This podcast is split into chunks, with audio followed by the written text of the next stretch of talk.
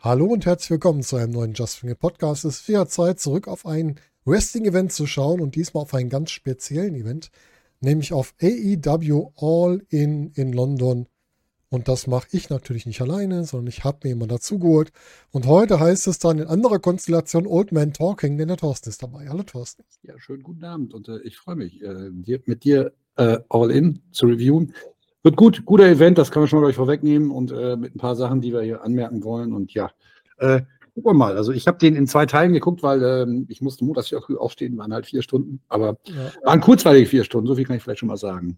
Das stimmt, ich finde, der zog sich nicht so lang. Ne? Ich habe den angefangen, gedacht, komm, du guckst jetzt so die Hälfte in etwa, weil länger als halb elf gucke ich auch nicht. Und dann habe ich es doch geschafft bis zum vorletzten Match. Da hat man gesagt, so, jetzt ist Ende, Main Event gucke ich am nächsten Tag. Das Ja, genau. ich mir da nicht antun. Und ich habe mal wieder Teile der Pre-Show geskippt, wie immer. Mache ich halt immer so. Das ist bei mir ganz normal. Ich habe die einfach laufen lassen so ähm, und Ja. habe zwischendurch da mal irgendwie, keine Ahnung, ein Brot gemacht oder, oder was zu trinken oder einen Kaffee gekocht oder so, ja. Weißt du, die Pre-Show hat ein Problem. Die läuft sonntags parallel zu Tiere suchen ein Zuhause. Das ist ein ganz schlechtes Timing. Macht das immer noch Sabine Sombecki. Ich weiß gar nicht, wie die Dame heißt. Kann sein. Ich vergesse die Namen immer. Ehemalige Assistentin von Jürgen von der Lippe bei Geld. und Ach so. Ach, das ist ja witzig. Das wusste ich gar nicht. Ja, wieder, bitte. wieder was gelernt. Noch was gelernt. los, ja. Wir alten Ja, Medienfüchse. Wir haben beide All In auf der Couch geguckt. Genau. Sebastian und Daniel waren da. Wir haben gemerkt, London macht krank, denn beide sind krank. Besserung an dieser Stelle. Ja, gute Besserung. Ich hoffe, es hat auch keinen anderen erwischt, denn der Dan, äh, Sebastian hat irgendwie sich mit Corona infiziert. Gut, mit 80.000 Leuten, ja, alle äh, über 80.000, sind die Chancen relativ gut. Ich habe einen Tipp, einfach nicht testen. Ja, das ist ja das alte Prinzip, ne? Wie hat Thorsten Sträter so schön gesagt, demnächst werden auch die Zahnärzte abgeschafft. Und wenn ich noch nicht mehr beprüfe, ob meine Zähne schlecht sind, sind die auch nicht mehr schlecht. Brauche ich auch nicht mehr Zähne putzen. Ja. So ist das. Nein, Quatsch, natürlich wünschen wir dem Sebastian alles Gute Ja, an dieser Stelle. klar. Und ähm, wie gesagt, testet euch ruhig, damit ihr jemand anderen ansteckt. Das war auch nur ein Witz von Thorsten. Nehmt das bitte nicht zu ernst, was wir hier vor uns geben. Wir sind in so einer, wir, wir nehmen das auf, wenn wir können- so viel äh, können wir verraten, so äh, nach unserer beider Feierabend, du bist in so einer gelösten Feierabendstimmung. Ne? Das finde ich, da Oh bin ja. ich immer, da bin ich immer am, am äh, produktivsten und am besten, am entspanntesten. Ich auch. Ich habe jetzt zwei Tage wieder unterrichtet, habe den Leuten wieder viel beigebracht, die sich auch gefreut haben. Das ist mal ganz schön. Und dann bin ich auch immer noch ein bisschen besserer Stimmung, um dann Ja. hier wieder einzusteigen. Ja, und wir steigen nicht mit dem ersten Match der Show ein, sondern wir sparen uns das Better Than You Baby gegen Aussie Open auf für die Kombination mit dem Main Event, weil wir wollen das im machen Zusammenhang besprechen. Das Genau. macht Sinn. Ähm, wollen wir noch über das sprechen, was sonst noch so in der Pre-Show passiert ist? Wir hatten nämlich unter anderem Jeff Jarrett da. Er durfte doch auftreten, nur nicht im Match. Ich sag's, wie es ist. Ich habe es doch schon ein paar Mal gesagt, der Typ ist mir komplett egal. Ja. Also, ja, ich habe das nicht mal gemerkt. Das muss an einer Stelle gewesen sein, wo ich mir tatsächlich gerade ein Brot gemacht habe. Also, Ja, dann kam Grado noch mit rein mit, äh, also wir hatten Jeff Jarrett, Satnam Singh, Ja. Jay Lethal und wie heißt er? Ich habe den Namen vergessen. äh, Nummer vier. Äh, Satnam Singh, Jay Lethal, äh, äh, Sanjay nicht Dutt. Sanjay Dutt, danke dir. Mensch, den habe ich doch früher so gerne gesehen. Jetzt vergesse ich schon den Namen. So schlimm ist es geworden. Ich habe äh, erstmal, als ich den Bericht am nächsten Tag gelesen habe, dass Grado überhaupt da war, das habe ich gar nicht mitgekriegt, weil Nee. ich wirklich unterwegs war. Irgendwie. Klar. Und dann kam halt als, äh, die haben halt gelästert hier, ja, die Leute hier sind alle scheiße, nur die aus Südamerika sind gut. Und dann kam halt hier die Konstellation aus Paul White, Anthony Ogogo, die saßen ja beide an dem Expertenpanel da, und Grado raus. Also das Schönste an diesem Moment war, dass man Anthony Ogogo mal wieder gesehen hat, wo ich mich auch gefragt habe, was mit dem ist. Ist der noch verletzt oder haben Ja, die dem auch- nichts zu tun? Der saß ja auch am Panel nachher mit ähm, René Paquette und äh, Big Show, ne? Genau. Mhm. Ja, ähm, wie gesagt, ich habe den Engel tatsächlich nicht gesehen. Ähm, ob das jetzt zu einem Match hinleiten wird. Ich brauche es nicht. Aber das Schönste daran war, da muss ich äh, Satnam Singh auch mal loben, wie Paul White dem seinen, seinen, äh, seinen Faustschlag verpasst haben und der zusammengesackt ist wie so ein Sack Kartoffeln. Das war echt gut. Das hat er gut verkauft. Und äh, viel mehr braucht man dazu auch nicht sagen. Außer, dass man danach äh, Mercedes Monet im Publikum gesehen hat.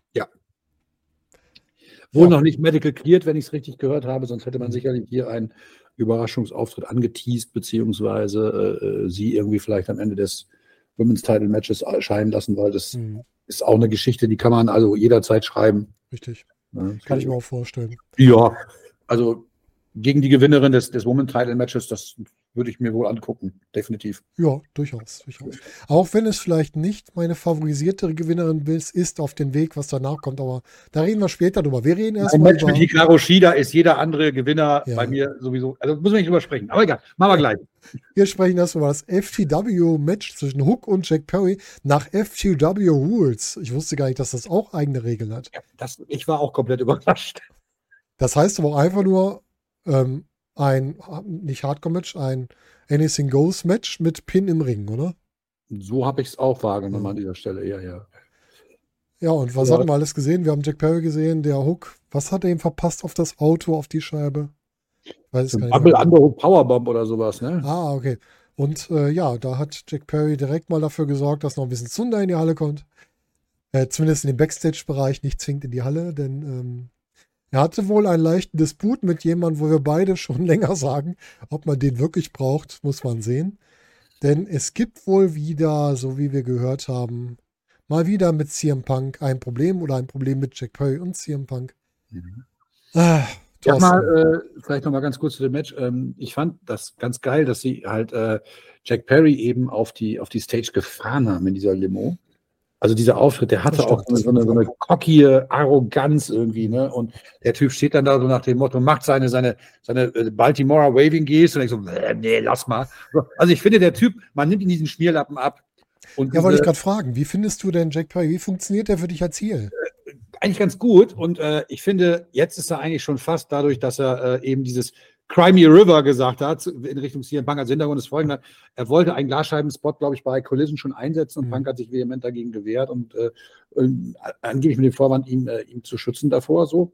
Das kann ich auch alles ein Stück weit verstehen. Alles gut. Man, wir sind in der Kulisse nicht dabei, das will ich gar nicht bewerten, aber Ja, klar. er hat dann gesagt, er macht es nicht und, ähm, und hat dann aber dann in dem Match das halt doch gezeigt und äh, einen, hat halt, glaube ich, einen Hook, einen Spot und er selber ist auch eingefallen und hat das Ganze mit einfach in die Kamera gesagt, Cry Me a River. Also diese Arroganz, diese Cockiness, die steht ihm schon ganz gut. Und äh, ich glaube auch, dass der, dass der ähm, Heel-Turn sein musste, um den Charakter Jack Perry als ernsthaften Charakter zu etablieren.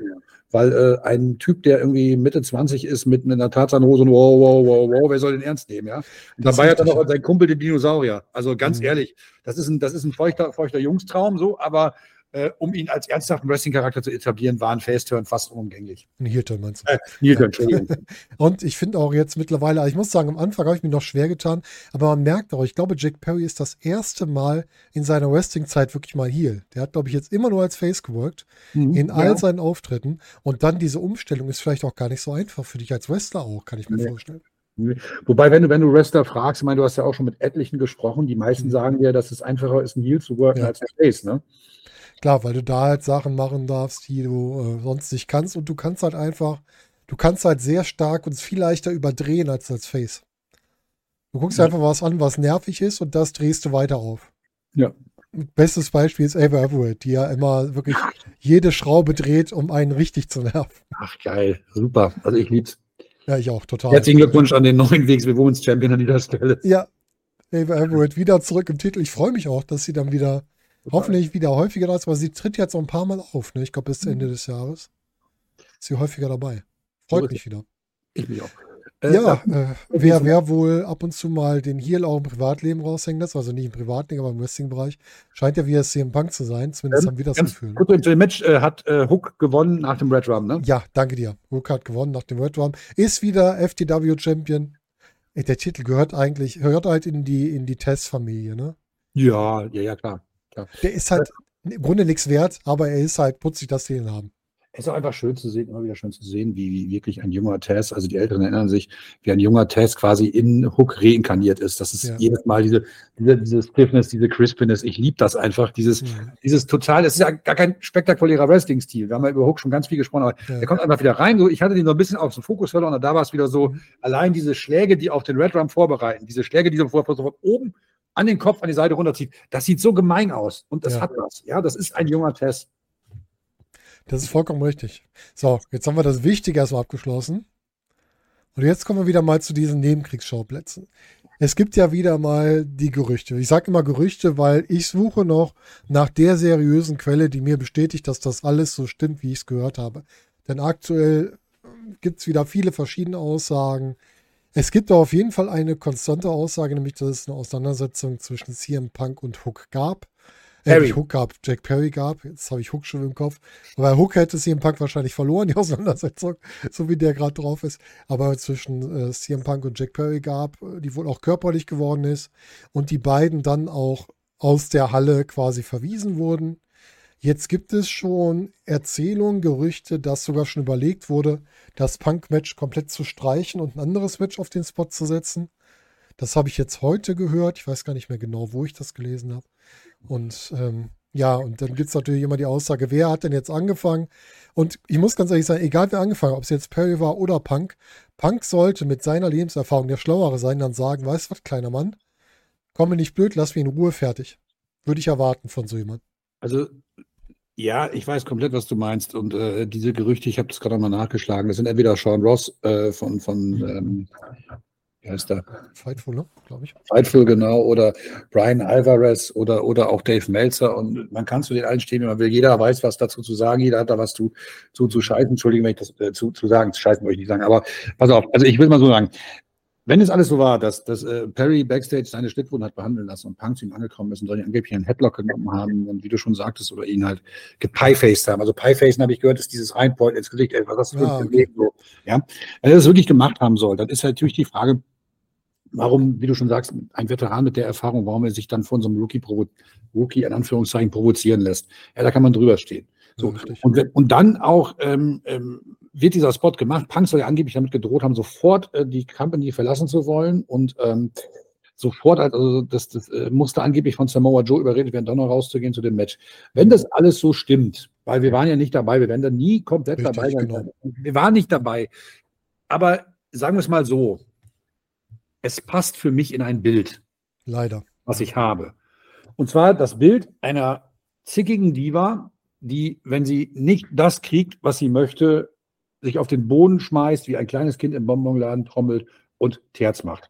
Und es ist komischerweise doch, jetzt mal ganz ehrlich, natürlich wird das alles in Zeiten des Internets und in Zeiten der Social Media Berichterstattung alles aufgeblasen. Aber Natürlich. warum ist denn bei jedem AEW-Konflikt immer der Name CM Punk dabei? Ja, ist komisch, ne? Immer wieder Ja, taucht er auf, leider. Ich erkenne da ein Muster, wenn ich ganz ehrlich bin, ohne jetzt Mhm. den Stab brechen zu wollen, weil wer bin ich, der das verurteilt so, ne? Ja, Aber klar. ähm, und was dazu kommt, ist, dass gar keiner Relation mehr steht zu seinen erbrachten Leistungen im Ring. Also er könnte ja, er könnte sich ja hinstellen, also weißt du, sag mal, wenn er, wenn er für die Company so diesen Wert hätte oder diesen für mich auch, und jetzt kommen wir so ein bisschen in den subjektiven Bereich hinein, diesen wrestlerischen, diese wrestlerische Klasse hätte, wie die zum Beispiel ein Brian Danielson oder auch die Entertainment-Klasse, wie sie ein MJF hat oder meinetwegen ein Adam Cole hat. Wenn er die hätte, dann hätte er jeden Grund für große Fresse. Keine Frage. wenn du schon Adam Cole da drüber stellst, bedeutet das schon einiges. Ja, jetzt mal ganz ehrlich, also ähm, das Match gegen Samoa Joe, um da jetzt mal drauf hinzuleiten, Ja. das war ein grundsolides Wrestling-Match. Da gibt es nichts zu meckern. Aber holy fuck, es wurde auch von Samoa Joe getragen. Punk Man hat, hat gemerkt, Joe war besser drauf und deswegen wurde das Match auch besser, ne? Bitte was? Joe war diesmal besser drauf als bei dem Ja. ohne Hard Tournament. Deswegen wurde das Match auch besser. Ja, das war, also jetzt mal ganz ehrlich, was hat denn, ich verstehe halt nicht, also sagen wir es mal anders, ähm, wenn ich mir jetzt mal an die Stelle von Tony Khan versetze, ja, was hat denn, was hat denn CM Punk gegen Tony Khan in der Hand, dass der da mal arbeiten darf, Ja. bei dem ganzen Scheiß, der da passiert ist? glaube, Tony Khan ist viel zu harmoniebedürftig, dass der deswegen immer wieder sagt, nee, das kriegen wir Ja. schon hin. Und, Ich meine, natürlich hat er recht, wenn er sich auf einer Pressekonferenz hinsetzt oder auch vorher. Wie diese Aussagen jetzt immer stimmen, wir können das ja nie verifizieren. Aber wenn, wenn, wenn Kahn jetzt wirklich sagt, so, ich habe einen Lockerroom voll mit Leuten, die müssen nicht super miteinander auskommen, die sollen eine gute Show liefern. Alles richtig. Trotzdem muss bei diesen ständig herrschenden Unruhen, und man hört ja zum Beispiel auch, dass ein Ryan Nemeth nicht, nicht die Halle betreten darf, dass Punk mit dem Ärger, Punk hat mit dem Ärger. Also ist denn, ist denn CM Punk wichtiger als das Produkt? Also ganz ehrlich, nee. du kannst ja dein Produkt gegen die Wand fahren damit, wenn du da ja, falsch vorgehst. Hm. was gibt denn, was gibt denn CM Punk äh, dem Produkt zurück, was so einzigartig ist, dass er unverzichtbar ist? Man hat Punk nicht gebraucht, um die Tickets für Wembley zu verkaufen. Nein, das Match natürlich von nicht. Punk kam so spät erst auf die Karte, da waren die Tickets schon verkauft. Ja, klar. Ja, natürlich. Muss man Genau. einfach mal sehen. Ne? Ähm, wir werden da sicherlich, äh, ich weiß jetzt nicht, wann dieser Podcast genau rauskommt, das hast du geplant, lieber Volker. Und Ja, der werden, kommt direkt morgen. Und äh, also am, am äh, 31. Und wir werden sicherlich am Sonntag nochmal äh, mit dem Daniel und dem, dem, äh, äh, dem Sebastian bei der Intermission darauf eingehen. Die mache ich mit den beiden Jungs oder wir machen die zu dritt quasi. Und ich, Genau. ich werde die beiden nochmal befragen, weil sie waren vor Ort und ähm, Sebastian ist ja durchaus CM Punk zugetan. Da würde mich wirklich mal seine Sichtweise interessieren. Also nicht, dass ihr uns jetzt hier falsch versteht. Keiner, wir, wir doktrinieren niemanden auf, was wir über CM Punk denken. Es ist halt wirklich nur unsere Sichtweise. Aber ich finde halt, Meinung, ja. genau, ich finde halt, ähm, ja, da nimmt sich jemand sehr, sehr, sehr, sehr wichtig und äh, wichtiger, als dem Produkt gut tut. Und an dem Punkt, wenn er mir sagen würde, jetzt mal, ich versetze mich einfach mal in die Rolle, ich bin zwar kein Promoter, aber wenn er zu mir kommt und sagt, ich will die Firma direkt verlassen, dann würde ich ihm sagen, Hand drauf, du kriegst aber keine Abfindung. Hm. Dann geh. Dann endet der Vertrag hier. Ja, weil das ist ja auch, das ist ja auch, wenn man das jetzt mal ganz, ganz rechtlich und ganz nüchtern betrachtet, das ist ja kein, keine einseitige Geschichte. Also es ist ja auch eine, eine wechselseitige Geschichte. Man kann ja auch jederzeit fristlos selber kündigen. Also Klar. ähm, das ist für mich dievenhaftiges Verhalten. Ja, Auf der anderen Seite ist es aber auch, um das Ganze mal noch ein bisschen abzuschwächen, es ist natürlich auch so, dass, dass die Nummer von, von Jack Perry natürlich auch un, unprofessionell ja, ist. genauso blöd. Genauso total. bescheuert. Also, das ist von keinem Professionellen, das ist wieder das Problem. Das, das Wrestling-Problem, äh, große Egos bei teilweise kleinen Leuten oder kleinen geistigen Flammen, je nachdem, auf wen man da jetzt trifft, ist das doch sehr, sehr schwierig manchmal, was da so abläuft. Genauso finde ich es genauso finde ich es total bescheuert bei der einen Collision-Promo von Punk, wo er sich hinstellt und darüber herzieht, dass die Actionfiguren von Adam Hangman Page beim Walmart hängen bleiben. Ja, Das ist nicht nur lustig gemeint, das hat er gesagt, weil er ihm eins reindrücken wollte. Das macht man nicht. nee. Und wenn du das, wenn du das als, als Promoteil nutzen willst, dann machst du das in der Fehde mit dem, aber nicht einfach mal so. Nee, weil die Leute ihm nach. Hause schicken willst. Ja, Ja, also ganz ehrlich, Leute, nee. Ähm, für mich ist es mittlerweile so, ähm, der erzeugt bei mir Go-Away-Heat. Ja. Und man hat es auch Ja. gemerkt beim, beim, äh, beim Entrance, finde ich. Es Oh, haben ja. deutlich mehr Leute geboot, als, als sie gejubelt haben. Zumindest ist es so, äh, auch daran werde ich die beiden Jungs am Sonntag nochmal Mhm. fragen. Ähm. Äh, ja, weil es ist am, am, am, äh, am Screen zu Hause halt deutlich so übergekommen, als wenn Samoa Joe, der eigentlich Heel war in dem Match, mehr over war als Punk. Obwohl ich das Gefühl habe, die haben im Match auch die Struktur geändert. Denn im Match ist Punk dann mehr in die Heel-Schiene gegangen. Ich muss mal kurz zum Match generell was sagen. Ja, lass uns das machen. Dann lass uns doch mal bisschen Kontroverse bei jedem Haken drunter Ja, machen. genau. Ja, Ihr habt genau. gehört unsere Meinung. Wir, wir sagen nicht, das muss auch eure Meinung sein. So sehen wir zwei das, mehr nicht. Und wir haben auch keine gesicherten Meldungen, weil jeder sagt wieder was anderes. Das alte Prinzip im Wrestling. Und uns ist immer wichtig, wir reden eigentlich nur genauer drüber, wenn wir gesicherte Informationen haben. Wir sind jetzt mal drauf eingegangen. Wenn da mal was gesichert ist, kann man drüber reden. Ja, erstes Problem, was ich mit dem Match habe. Warum ist ein Titel, der gar nicht mehr existiert, wird der hier von der Promotion anerkannt? Und wie gesagt, es ist ein Match um den Real World Championship. Diesen Real World Championship gibt es nicht. Der Titel ist neu ausgefochten worden. Es gibt diesen Real World Championship nicht. Es Das gibt einen. World Champion und der heißt Maxwell Jacob Friedman. Genau, richtig. Und allein deswegen nervt mich das schon hier, das Ding wieder, weil man dann sagt, auch von der Promotion, auch von AEW, sie sagen, ja, wir lassen das jetzt hier laufen. Ja, das soll dann irgendwo drauf hinauslaufen, dass Punk MJF herausfordert, klar. Aber ich finde es trotzdem blöd, das so anzuerkennen. Punk hätte den auch so herausfordern können, weil er den Titel ja nicht verloren hat. Das kann man eleganter machen. Ja, Next, I challenge you for the title I've never lost. Das Ja, baut richtig. zwei Minuten auf. Dazu muss ich nicht aus irgendwelchen Ego-Gründen dem Typen einen Titel geben, wo ich auch noch ein X-Zeichen drauf mache. Also Ja. sag mal, hackt's denn eigentlich? das ist halt total Banane, ne? Völliger Quatsch. Was ich, was ich ganz nett fand in dem Match, also ich glaube wirklich, dass sie die Rollen getauscht haben. Eigentlich dachte man so Punk als Face und Joe als Heel, aber dann hat Punk ja irgendwann die, die John Cena Five Moves of Doom und den Hulk Hogan raushängen lassen. Quasi die, die eigentlich Heels sein sollten und äh, oft zu spät getönt sind. Also Hogan dann erst bei WCW, Cena ja nie. Und dann hat man das so ein bisschen ausgespielt, bis Joe dann den Hogan-Part übernommen hat und dann die Face-Rolle von Hogan übernommen hat. Das fand ich ganz putzig. Ja, das war ganz nett, aber trotzdem war das Ganze irgendwie so, ein- so, ein- so ein kleiner Car-Crash, das Match. Ne? Ja. Der Walk-Away-Spot von Joe war wieder schön. Einmal vom Punk noch ähm, gescoutet, dass er quasi das noch gesehen hat. Beim zweiten Mal, als der aus dem, Ran aus dem Ring springt, sagt Joe einfach, pff, hier, vergiss es. Und kontert danach noch die Hurricanwana und haut den einfach umgespitzt in den Kommentatoren. Eine Witzka. Ja, definitiv. Äh, was Ja. meinst du, war das ein, ein selbst durchgeführter Cut oder war das wirklich eine Verletzung? Ich glaube, es war ein Blade Shop, meine ich. Also ich glaube, es war ein Blade Shop, ja, tatsächlich. Ähm, sag mal, ähm, nur mal eben, dass ich das noch richtig, richtig in Erinnerung habe. Ging es da um den Ring of Honor Television Title in dem Match? Nö, nur um den Real World Championship. Das ist ein Blödsinn, ey. Ja. Warum verteidigt denn Samoa Joe seinen Titel nicht? Na Gott sei Dank nicht, sonst hätte er ihn ja auch noch verloren. Ja, aber die Typen, aber jetzt mal ganz ehrlich, die Typen hassen sich doch angeblich bis aufs Blut. Die haben doch schon Ja. ganz oft gegeneinander gekämpft. warum verteidigt Samoa Joe sein RH-Title nicht? Weiß ich auch nicht. Ist, Vielleicht kann Punk ihn jetzt, jetzt nochmal bei Final Battle herausfordern um den Ring of Honor Titel. das ist doch kompletter Mumpitz. Ja, ich finde das sowieso immer schwierig, wenn zwei Leute einen Titel haben und nur einer verteidigt wird. Das ist immer so. Ja, das meine ich ja gerade. Also das ist Ja. doch totaler. Oder er bringt ihn halt gar nicht erst mit. Wenn er ihn dabei hat, ich glaube, er hat ihn sogar dabei, dann verteidige Ja, ihn die halt auch. Er hat ihn um. Ja. ist? Ja, das Match es endete mit einem Pepsi-Plunge. Das war geschickt, weil wir haben beim letzten Mal bei, bei dem, nee, was war nicht, bei Collision, wo er dann äh, Samoa Joe den Go to Steve verpassen wollte, da gemerkt hat, Joe ist doch mal zwei bis drei Gramm schwerer, als er es tragen kann. Sah das ganz schön bitter aus und da war mit Pepsi Plunge die beste Variante. Also Pepsi Plunge, für die, die es nicht gesehen haben, ist im Grunde ein Pedigree von zweiten Seil. Ja. Das ist dahinter. Ja, und dann war das halt der erste Blade-Job. Wir hatten sehr viel Blut auf der Card, muss man sagen. Oh, Und ja. ich bin ja kein Fan von Blut als Stilmittel, aber das kann ja jeder für sich selbst entscheiden. Ja. Erstes Match, zweites Match abgehakt. Unser nächstes Match war ein Six-Man-Tag-Team-Match. Bullet Club Gold und Takeshita. Ich vergesse mal, wie der seinen Vornamen ausspricht, deswegen Takeshita. Luschke. Okay. Gegen Kenny Omega, Adam Page und Kota Ibushi, die Golden Elite. Oder nee, die Golden Lovers plus Adam Page. Ja, das Match hat mich, und das hat mich eigentlich nicht überrascht. Man sieht an einer Stelle, dass Kota Ibushi noch nicht wieder da ist, wo er vor seiner Verletzung war. Das muss man sagen. Das äh, kann ich dir auch, das kann ich auch definitiv bestätigen. Also ich habe das, äh, das Gleiche gedacht. Ähm, der hat so ein bisschen, mh, der ist so ein bisschen darum gest nicht stümpert ist das falsche Wort, aber wie soll ich das sagen? So, Es war halt nicht seine, seine normale Art, wie man ihn halt kennt von vor seiner Verletzung. Da Genau. fehlt noch das Feuer so ein bisschen. Ja, wobei, also so ein Kamagoye sieht nach wie vor absolut sick aus, wenn er den zieht, ey. Klar. Das klatscht dermaßen und ich möchte da nicht das Knie ins Gesicht kriegen, ey, meine Güte. Auch bei, bei jedem Tritt von dem.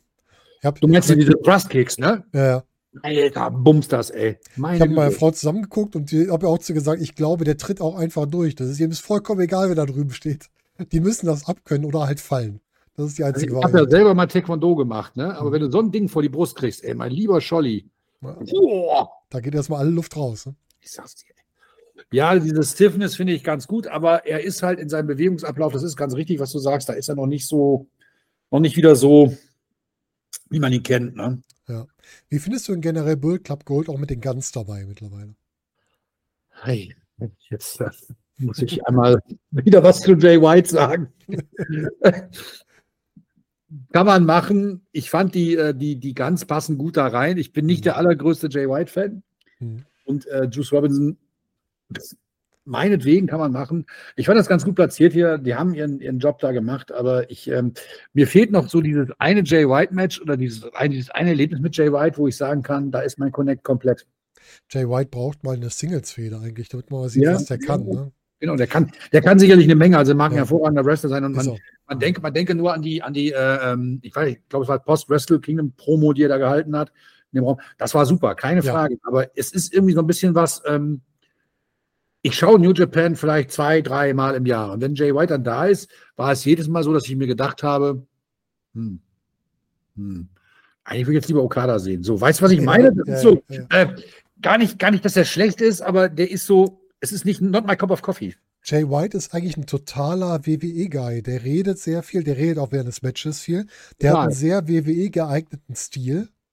Total solide, vollkommen in Ordnung. Aber er ist eigentlich mehr ein WWE-Guy als ein AEW-Guy, finde ich immer. Ein bisschen, ja. ja, ja. Und Juice Robinson ist halt. Kennst du den Film Steinzeit Junior? Ein ganz alter Ja. Film. Daran erinnert mich Juice Robinson immer. Oh, sag mir, dass du alt bist, ohne mir zu sagen, dass du alt bist. Kennst du Steinzeit Junior? Ja. Wer den Film kennt, kommentiert das bitte unter dem Video. Ich möchte gerne wissen, wer den alles kennt. Das möchte ich wissen. Keiner. Keiner außer uns kennt. Wahrscheinlich. Nee, Ganz ehrlich, den muss man auch nicht kennen. Aber die Hauptfigur erinnert mich sehr an Juice Robinson. Spielt ja nicht Adam Sandler mit? Nee, ne? Ich weiß gar nicht mehr, wer es war. Ich gucke gerade mal nach, wer wir weitermachen. Ah, ja, aber das Match an sich, also der Cash da ist großartig. Man hat genau richtig das richtige Finish genommen, um das nächste Match aufzubauen. Wir hatten ja die große Phase, wo dann die, die ähm, ja, Golden Lovers plus Adam Page am Ende aufgeräumt haben, wo Omega nochmal, ich glaube, Juice Robinson mal den V-Trigger sowas von ins Gesicht gezimmert hat. Boah, Und dann wird voll. er einfach von Takeshita eingerollt und der holt den Sieg. Und wir kriegen das, was wir wollen bei All Out, nämlich wir kriegen das Match Omega gegen Takeshita. Und ganz ehrlich, halbe Stunde den beiden geben, gucke ich mir an. Gucke ich mir auch an. Äh, übrigens, gerade zu Steinzeit Junior, äh, Paulie Shore spielt Stony Brown, Brandon Fraser spielt Link und jetzt halte ich fest, Sean Astin aus Herr der Ringe spielt da eine Nebenrolle. Ach Gott, da war der aber noch ganz jung schon, Aston, oder? Ja, wahrscheinlich. Der Film kommt aus von 1996 ja. und Rose McGowan spielt da auch noch mit. Also meine Güte. So, hätte man das. Ja, äh, Takeshita, ich sag's immer wieder gerne: Takeshita, Omega, shut up and take my money. Ja. Halbe Stunde, Fratzengeballer, ich bin dabei. Ja, großartig. Also das Match an sich, mir hat das Match wirklich Spaß gemacht. Ich habe vorhin schon gesagt, ich hatte ein Match am Abend, das mich irgendwie gar nicht gekriegt hat. Da reden wir noch drüber. Mhm. Ansonsten konnte ich mit allem wirklich gut leben, was wir da ja. Hatten. Ja. Also gar nicht, gar nicht so sehr, äh, dass man jetzt sagen kann, das waren alles jetzt durchweg durch die Bank irgendwie Five-Star-Matches. Das nee. meine ich gar nicht. Aber der Event hatte einen guten Flow, das kann man vielleicht an dieser Stelle sagen. Und der Event hatte für mich auch überall richtige Sieger. Ja, ja, gut. Ja, nein, nein. Beim Darm-Titelmatch nicht. Beim Darm-Titelmatch nicht. Da kommen wir gleich noch zu. Ja, da reden wir gleich warum. Passende, passende Sieger. Nicht passende Sieger, ja. Passende Sieger, ja. Ähm, welches Match die fünf Sterne durchaus erreichen kann, ist das dritte Match. AEW World Tag Team Championship. FTA, Young Bucks. Was, Was soll ich sagen? Zwei der besten Teams aller Zeiten. Das kann man kontrovers sehen, das kann man verneinen, aber objektiv, ob, wenn man es wirklich objektiviert, ähm, war das Tag Team Wrestling der absoluten Sonderklasse. Ja. Das Einzige, was ich an diesem Match vielleicht minimal zu mäkeln habe, war der etwas behäbige Anfang. Ja, weil, stimmt. Ähm, mhm. Ich habe das mit meiner Frau tatsächlich zusammengeschaut und sie hat also nebenbei mit dem iPad geguckt und ich habe immer im Moment zwischendurch hochgeguckt und gesagt, ach ja, jetzt können wir mal zweiten Gang schalten, jetzt können wir einen zweiten Gang schalten. Und selbst sie hat dann nachher, als es dann so in die letzten, sagen wir mal, sieben, acht Minuten ging, äh, hat sie halt auch überwiegend viel zum Fernseher geschaut und mhm. das war toll. Das ist Tag Team Moves, ich, ich lieb's. Also du sagst immer so schön, wir sind so alte Säcke, ja. Bei, den, bei FTA habe ich immer wieder Tully Blanchard und Arn Anderson ja. im Kopf, wenn ich die beiden sehe. Das ist Brainbusters, Tag Team Wrestling, mhm. par excellence. Die, die Bugs mit ihrem eher etwas flippy, cocky Style, das passt an der Stelle super zusammen. Also Richtig. Und alle. ich bin so froh, dass die Bugs mittlerweile ein bisschen von der Superkick-Party absehen und nicht mehr 50 Superkicks in einem Match zeigen. Weil ja. das hat mich immer genervt an denen. Weil die haben den Superkick total abgewertet. Ja, ja, ja, klar. Weil wenn du siehst, Shawn Michaels haut dich mit einem um, die brauchen 50 Stück, der Gegner steht immer noch auf, dann sollten sie die einfach weglassen, wenn die nicht gut sind. Ja. Muss man einfach sagen. Und jetzt Aber, unpopular Opinion, die Superkicks der Usos sehen auch besser aus. Ja, und der geilste Superkick ist, der, auch wenn es glaube ich nicht Superkick heißt, ist der von Will Osprey. Weil der so um die Ecke tritt. Der winkelt den letzten Teil vom Bein so cool an. Das sieht noch viel besser aus. Du meinst, wenn, wenn der Gegner in der Ecke hängt mit dem Kopf und diesen, diesen Kick dann zum Kopf. Kopf ja, über. genau, sowas. Oder ja. wenn er so schräg hinter dem Gegner steht, das ist total gut. Über Will Offspray möchte ich, da möchte ich gleich noch zu einer Lobeshymne ansetzen. Oh, ja, oh, ja. ja. Ähm, was haben wir alles in dem Match gehabt? Alles, was ich sehr schön fand, äh, gerade FDA haben wieder die Hommage an, an die Verstorbenen gebracht. Die hatten mittlerweile mehrere Armbinden. Ich habe gesehen Bray, ich habe gesehen Brody und ich habe gesehen Jay an beiden Armen unserer beiden Wrestler hier. Die beiden sind immer toll da drin, die machen das wirklich immer und das finde ich wirklich schön. Und es wurden halt viele Sachen wieder aufgegriffen. Das machen die auch total gut, genau wie auch bei der Trilogie mit den Briscoes. Einmal der, der Springer 450 von Cash Wheeler, der ja beim ersten Mal für den Titel Verlust gesorgt hat. Und den er wieder gemacht, der wieder daneben ging, aber nur zum Kniefall. Dann wurden gegenseitig Finisher geklaut, der Spike Pydor wurden von beiden gemacht. Shadow Machine. Der, genau, BTE Trigger von mhm. beiden Seiten. Und die Shadow Machine am Ende, Heidewitzka hat Nick Jackson die gut gefressen. Auf jeden Fall. Also, er ist ja wie 30 Kilometer durch die Luft geflogen, so ja. ungefähr. Das sah richtig gut aus. Also, richtig stark. Und man muss natürlich sagen, englische Fans, die haben ja einen merkwürdigen Humor, aber es gab wohl einen, einen äh, Chant, den habe ich im Nachhinein von gehört. Die haben nämlich zwischendurch ange, äh, angestimmt, Wheeler got a gun. Sehr gut. Ja, also nach der Melodie von, von, von uh, Aerosmith. Janie's got a gun, oder? Ich weiß gar nicht genau, auf welche. Ich habe nur gehört, dass es diesen. Got diesen a gun. Das weiß ich gar nicht. Was könnte sein? Ja, wie wir alle wissen, die Dirties lesen, Wheeler hat eine Pistole. Ja, der hat sich damit, äh, hat sie damit zu sehr präsentiert, ein bisschen während seiner Autofahrt. Gott, und ist ey. deswegen gerade so rechtlich ein bisschen im schwierigen Fahrwasser, aber wir hatten schon Leute aus dem Wrestling, die deutlich Schlimmeres gemacht haben. Sagen wir es mal so. Was das natürlich nicht heißt, dass wir äh, Androhungen von Waffengewalt gutheißen. Nein. Aber leider ist ja in den USA, das muss ich wirklich sagen, leider ist ja erlaubt, dass jeder einfach so eine Waffe haben darf. Ja. Und deswegen ist diese Gefahr halt deutlich größer, dass sowas passieren kann. Ja. Absolut. Was es nicht besser macht. Es ist trotzdem eine dumme Idee und eine dumme Aktion. Ja.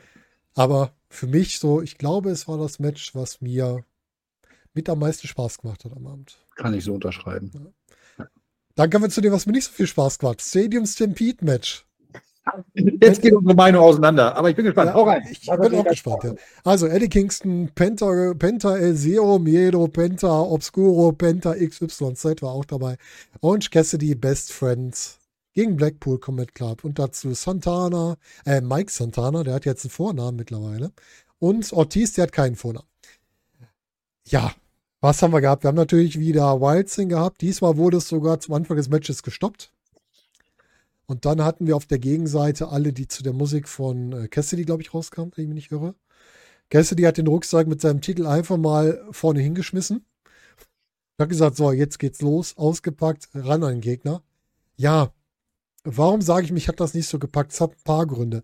Einmal finde ich, dieses Match war am TV ganz furchtbar zerschnitten, weil es wurde ganz oft weggeschnitten, wenn gerade was Interessantes passierte.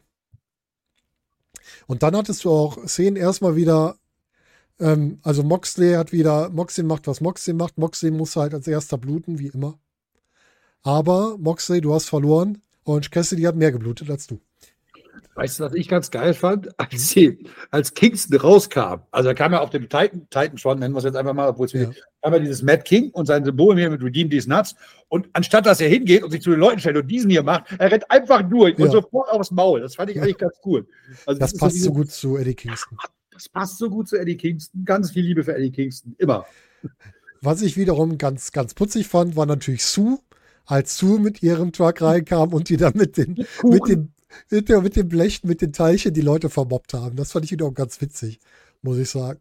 Ja. Äh, Dann haben wir herausgefunden, Penta und Santana waren es, glaube ich, zusammen sind zu schwer für den Leiter. Was ein Quatschspot, ey. Mann, Mann, das ein Tinnef. Aber davor schon, warum kommt auf einmal Penta Obscuro raus und wann ist der überhaupt weggegangen? Das habe ich auch nicht gesehen. Ich dachte so mitten im Match, hey, jetzt kommt eine Musik. Ja, wer ist das? Wer ist das? Kommt jetzt dann sechster Mann oder so? Und auf einmal hat er seine anderen Klamotten an, steigt auf eine Leiter, will ein, ähm, was war es, ein Canadian Destroyer, glaube ich, zeigen durch die Leiter. Ich glaube, ja, es wurde dann, also erstmal brach die Leiter ja zusammen. Und Ja. dann wurde aus dem Canadian Destroyer, glaube ich, eher so eine Sunset Flip, Sunset Flip Powerbomb. Aber Und- Alex Abrahantes musste die Leiter doch festhalten. Ja, die war ja auch unten gebrochen. Der musste die ganz dringend festhalten. Da sah man noch, dass das eine Holzleiter war und keine Aluleiter. Na gut, und danach waren die beiden aber auch raus. Ja, total. Und ja, dann ging es halt in den Ring. Ich weiß gar nicht mehr, wer alles dabei war. Ich hatte wieder Angst, als äh, Chuck Taylor seinen Finisher da auspackte, den Awful Waffle, dieser komische eingeworfene Piledriver. Da habe ich mal Angst, dass jemand das Genick bricht, ne? Der wirft den Gegner ja quasi über sich drüber mit Schwung und direkt in den Piledriver rein. Da habe ich mal Ja. Angst bei dem Ding. Definitiv. Ganz Ähm, übel. Was ich auch völlig krank fand, war, ich wusste in dem Moment, als die Glasflasche in den Ring kam. Ich wusste, die machen die kaputt und einer macht sich ein Tape um die Hand. Und Cassidy hat es auch gemacht. Und da ich passt nicht, das wer- sogar. Wer hatte den Punch gefressen? Claudio, ne? Claudio. Mhm. Claudio hat Claudio. ihn gefressen. Genau. Während, äh, während Kingston mit einem Stinkefinger mit Moxley im Barbwire-Board saß, ne? Ja, Kingston wollte ja auf Claudio losgehen. Dann hat sich Boxer ja zwischengestellt. Da hat Kingston gesagt, weißt du was, du gehst mir um den Sack. Und hat ihn durch das Barbwire-Brett gespiert. oh Mann, ey. Das war auch alles, das war halt alles so drüber. Aber mich hat wirklich gestört, dieses Verschnittene, dieser Auftritt von, von Penta Obscuro, das war komplett daneben. Dann hat mir so ein bisschen der, der grüne, der grüne Faden, der rote Faden, ich wollte schwer rot sagen, weil so viel Blut da war. Der rote Faden hat mir ein bisschen gefehlt. Es waren lustige Sachen dabei. Die Kuchenbleche, was mir viel zu wenig zum Einsatz kam, waren die Legosteine, die draußen lagen, glaube ich. Ich habe die zwischendurch nur so aus dem Augenwinkel Ja. Du musst jetzt wie die Lego-Steine. Die hat keiner richtig gezeigt. Das fand ich total schade, weil jeder, der schon mal draufgetreten ist, weiß, hier, Stacheldraht, irgendwelche Thumbtacks auf Legosteine fallen. Das tut richtig weh. Das tut mehr wie als alles andere. Barfuß bei uns durchs Haus laufen, Kinder haben die irgendwo verstreut, die Lego-Steine drauftreten. Zehn Ja. von zehn, sag ich dir. Genau. Am besten auch so Burgzinn, die ja noch spitz zulaufen oben. Sind auch. Ja, dann haben wir natürlich äh, Orange Cassidy, der sich am Ende das Finish holt. Ja, und dann, jetzt müssen wir mal in die Pressekonferenz springen. Warum hat Penta jetzt Cassidy rausgefordert? Der war ja nicht mal am Finish beteiligt. Das habe ich auch nicht verstanden. Enter, das habe ich nicht mitbekommen. Ja, in dem, in dem Mediascom danach hat Penta Mhm. jetzt Cassidy herausgefordert und jetzt wird das Ganze, wo wir gerade Penta Obscura hatten, noch obscurer. Jetzt kriegen wir ein Match, ich glaube bei Dynamite, Pentagon gegen Cassidy und der Gewinner davon tritt dann gegen Moxley an. Was ist das denn für ein Quatsch? Warum denn gegen Moxley? Müsste da nicht eigentlich der Champion dastehen, der dann bei All Out den Gewinner zwischen Mox und Penta kriegt? ja, klar. Das macht doch viel mehr Sinn. Aber waren, waren denn, waren denn Cassidy und, und Penta nicht in einem Team? Ja, doch. Das ist ja, das ist ja völlig absurd. Das ist total absurd. Äh, Das, das habe ich auch überhaupt nicht verstanden. Wenn uns das jemand erklären kann, bitte in den Kommentaren. Mir ist es komplett durchgegangen. Ich verstehe nicht, warum das so war. Und ich hoffe, er lässt dann die roten Klamotten zu Hause, der Penta, und zieht die schwarzen wieder an. Ja, enough said. Ja, wie gesagt, Match. Äh, ich gönne es jedem, der Spaß dran hatte. Ich brauche erstmal nicht so viel Blut. Es hat ja irgendwie. Gab es irgendjemanden, der nicht geblutet hat? Penta halt. Der war dafür rot angezogen. Chuck Taylor? Chuck Taylor kann sein, ja. Der hatte am Ende so einen irren Blick drauf. Bei dem hatte ich ein bisschen Sorge, als sie rausging. Der hatte die Augen so riesig aufgerissen. So, was ist mit dem los? Was ist mit dem kaputt? so, den haben sie gebrochen bei dem Match. Ähm, aber ansonsten waren irgendwie alle am Bluten. Was ich dazu sagen, will, was ich sehr gut fand, als wir zum nächsten Match kamen, sah man, dass die von AEW quasi die Abdeckung vom Ring geändert haben. Das heißt, da war eine neue drüber. Die war nicht komplett eingeblutet. Das fand ich sehr gut. Mhm. Ja. Ja, dann kommen wir zum Women's Title Match. Und ich muss sagen, das ist eins der zwei Matches, wo man mir den Ausgang mit den Entrances gespoilert hat und mit einem vorherigen Ereignis. Ein bisschen, ne? Saraya kommt mit We Will Rock You raus und mit der ganzen Familie. Entschuldigung, wer glaubt hat, dass die dann nicht gewinnt, der ist nicht gut im Tippen. Nee.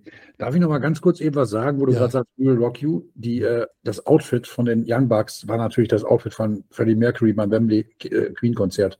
Stimmt, Fand ich ja. auch ganz toll. Das habe ich auch total vergessen. Danke dir. Hm. Ja, kein Problem. Und was wir auch total vergessen haben, was mir gerade auffällt, war in dem Match der Golden Lovers, wir haben Adam Page gar nicht erwähnt.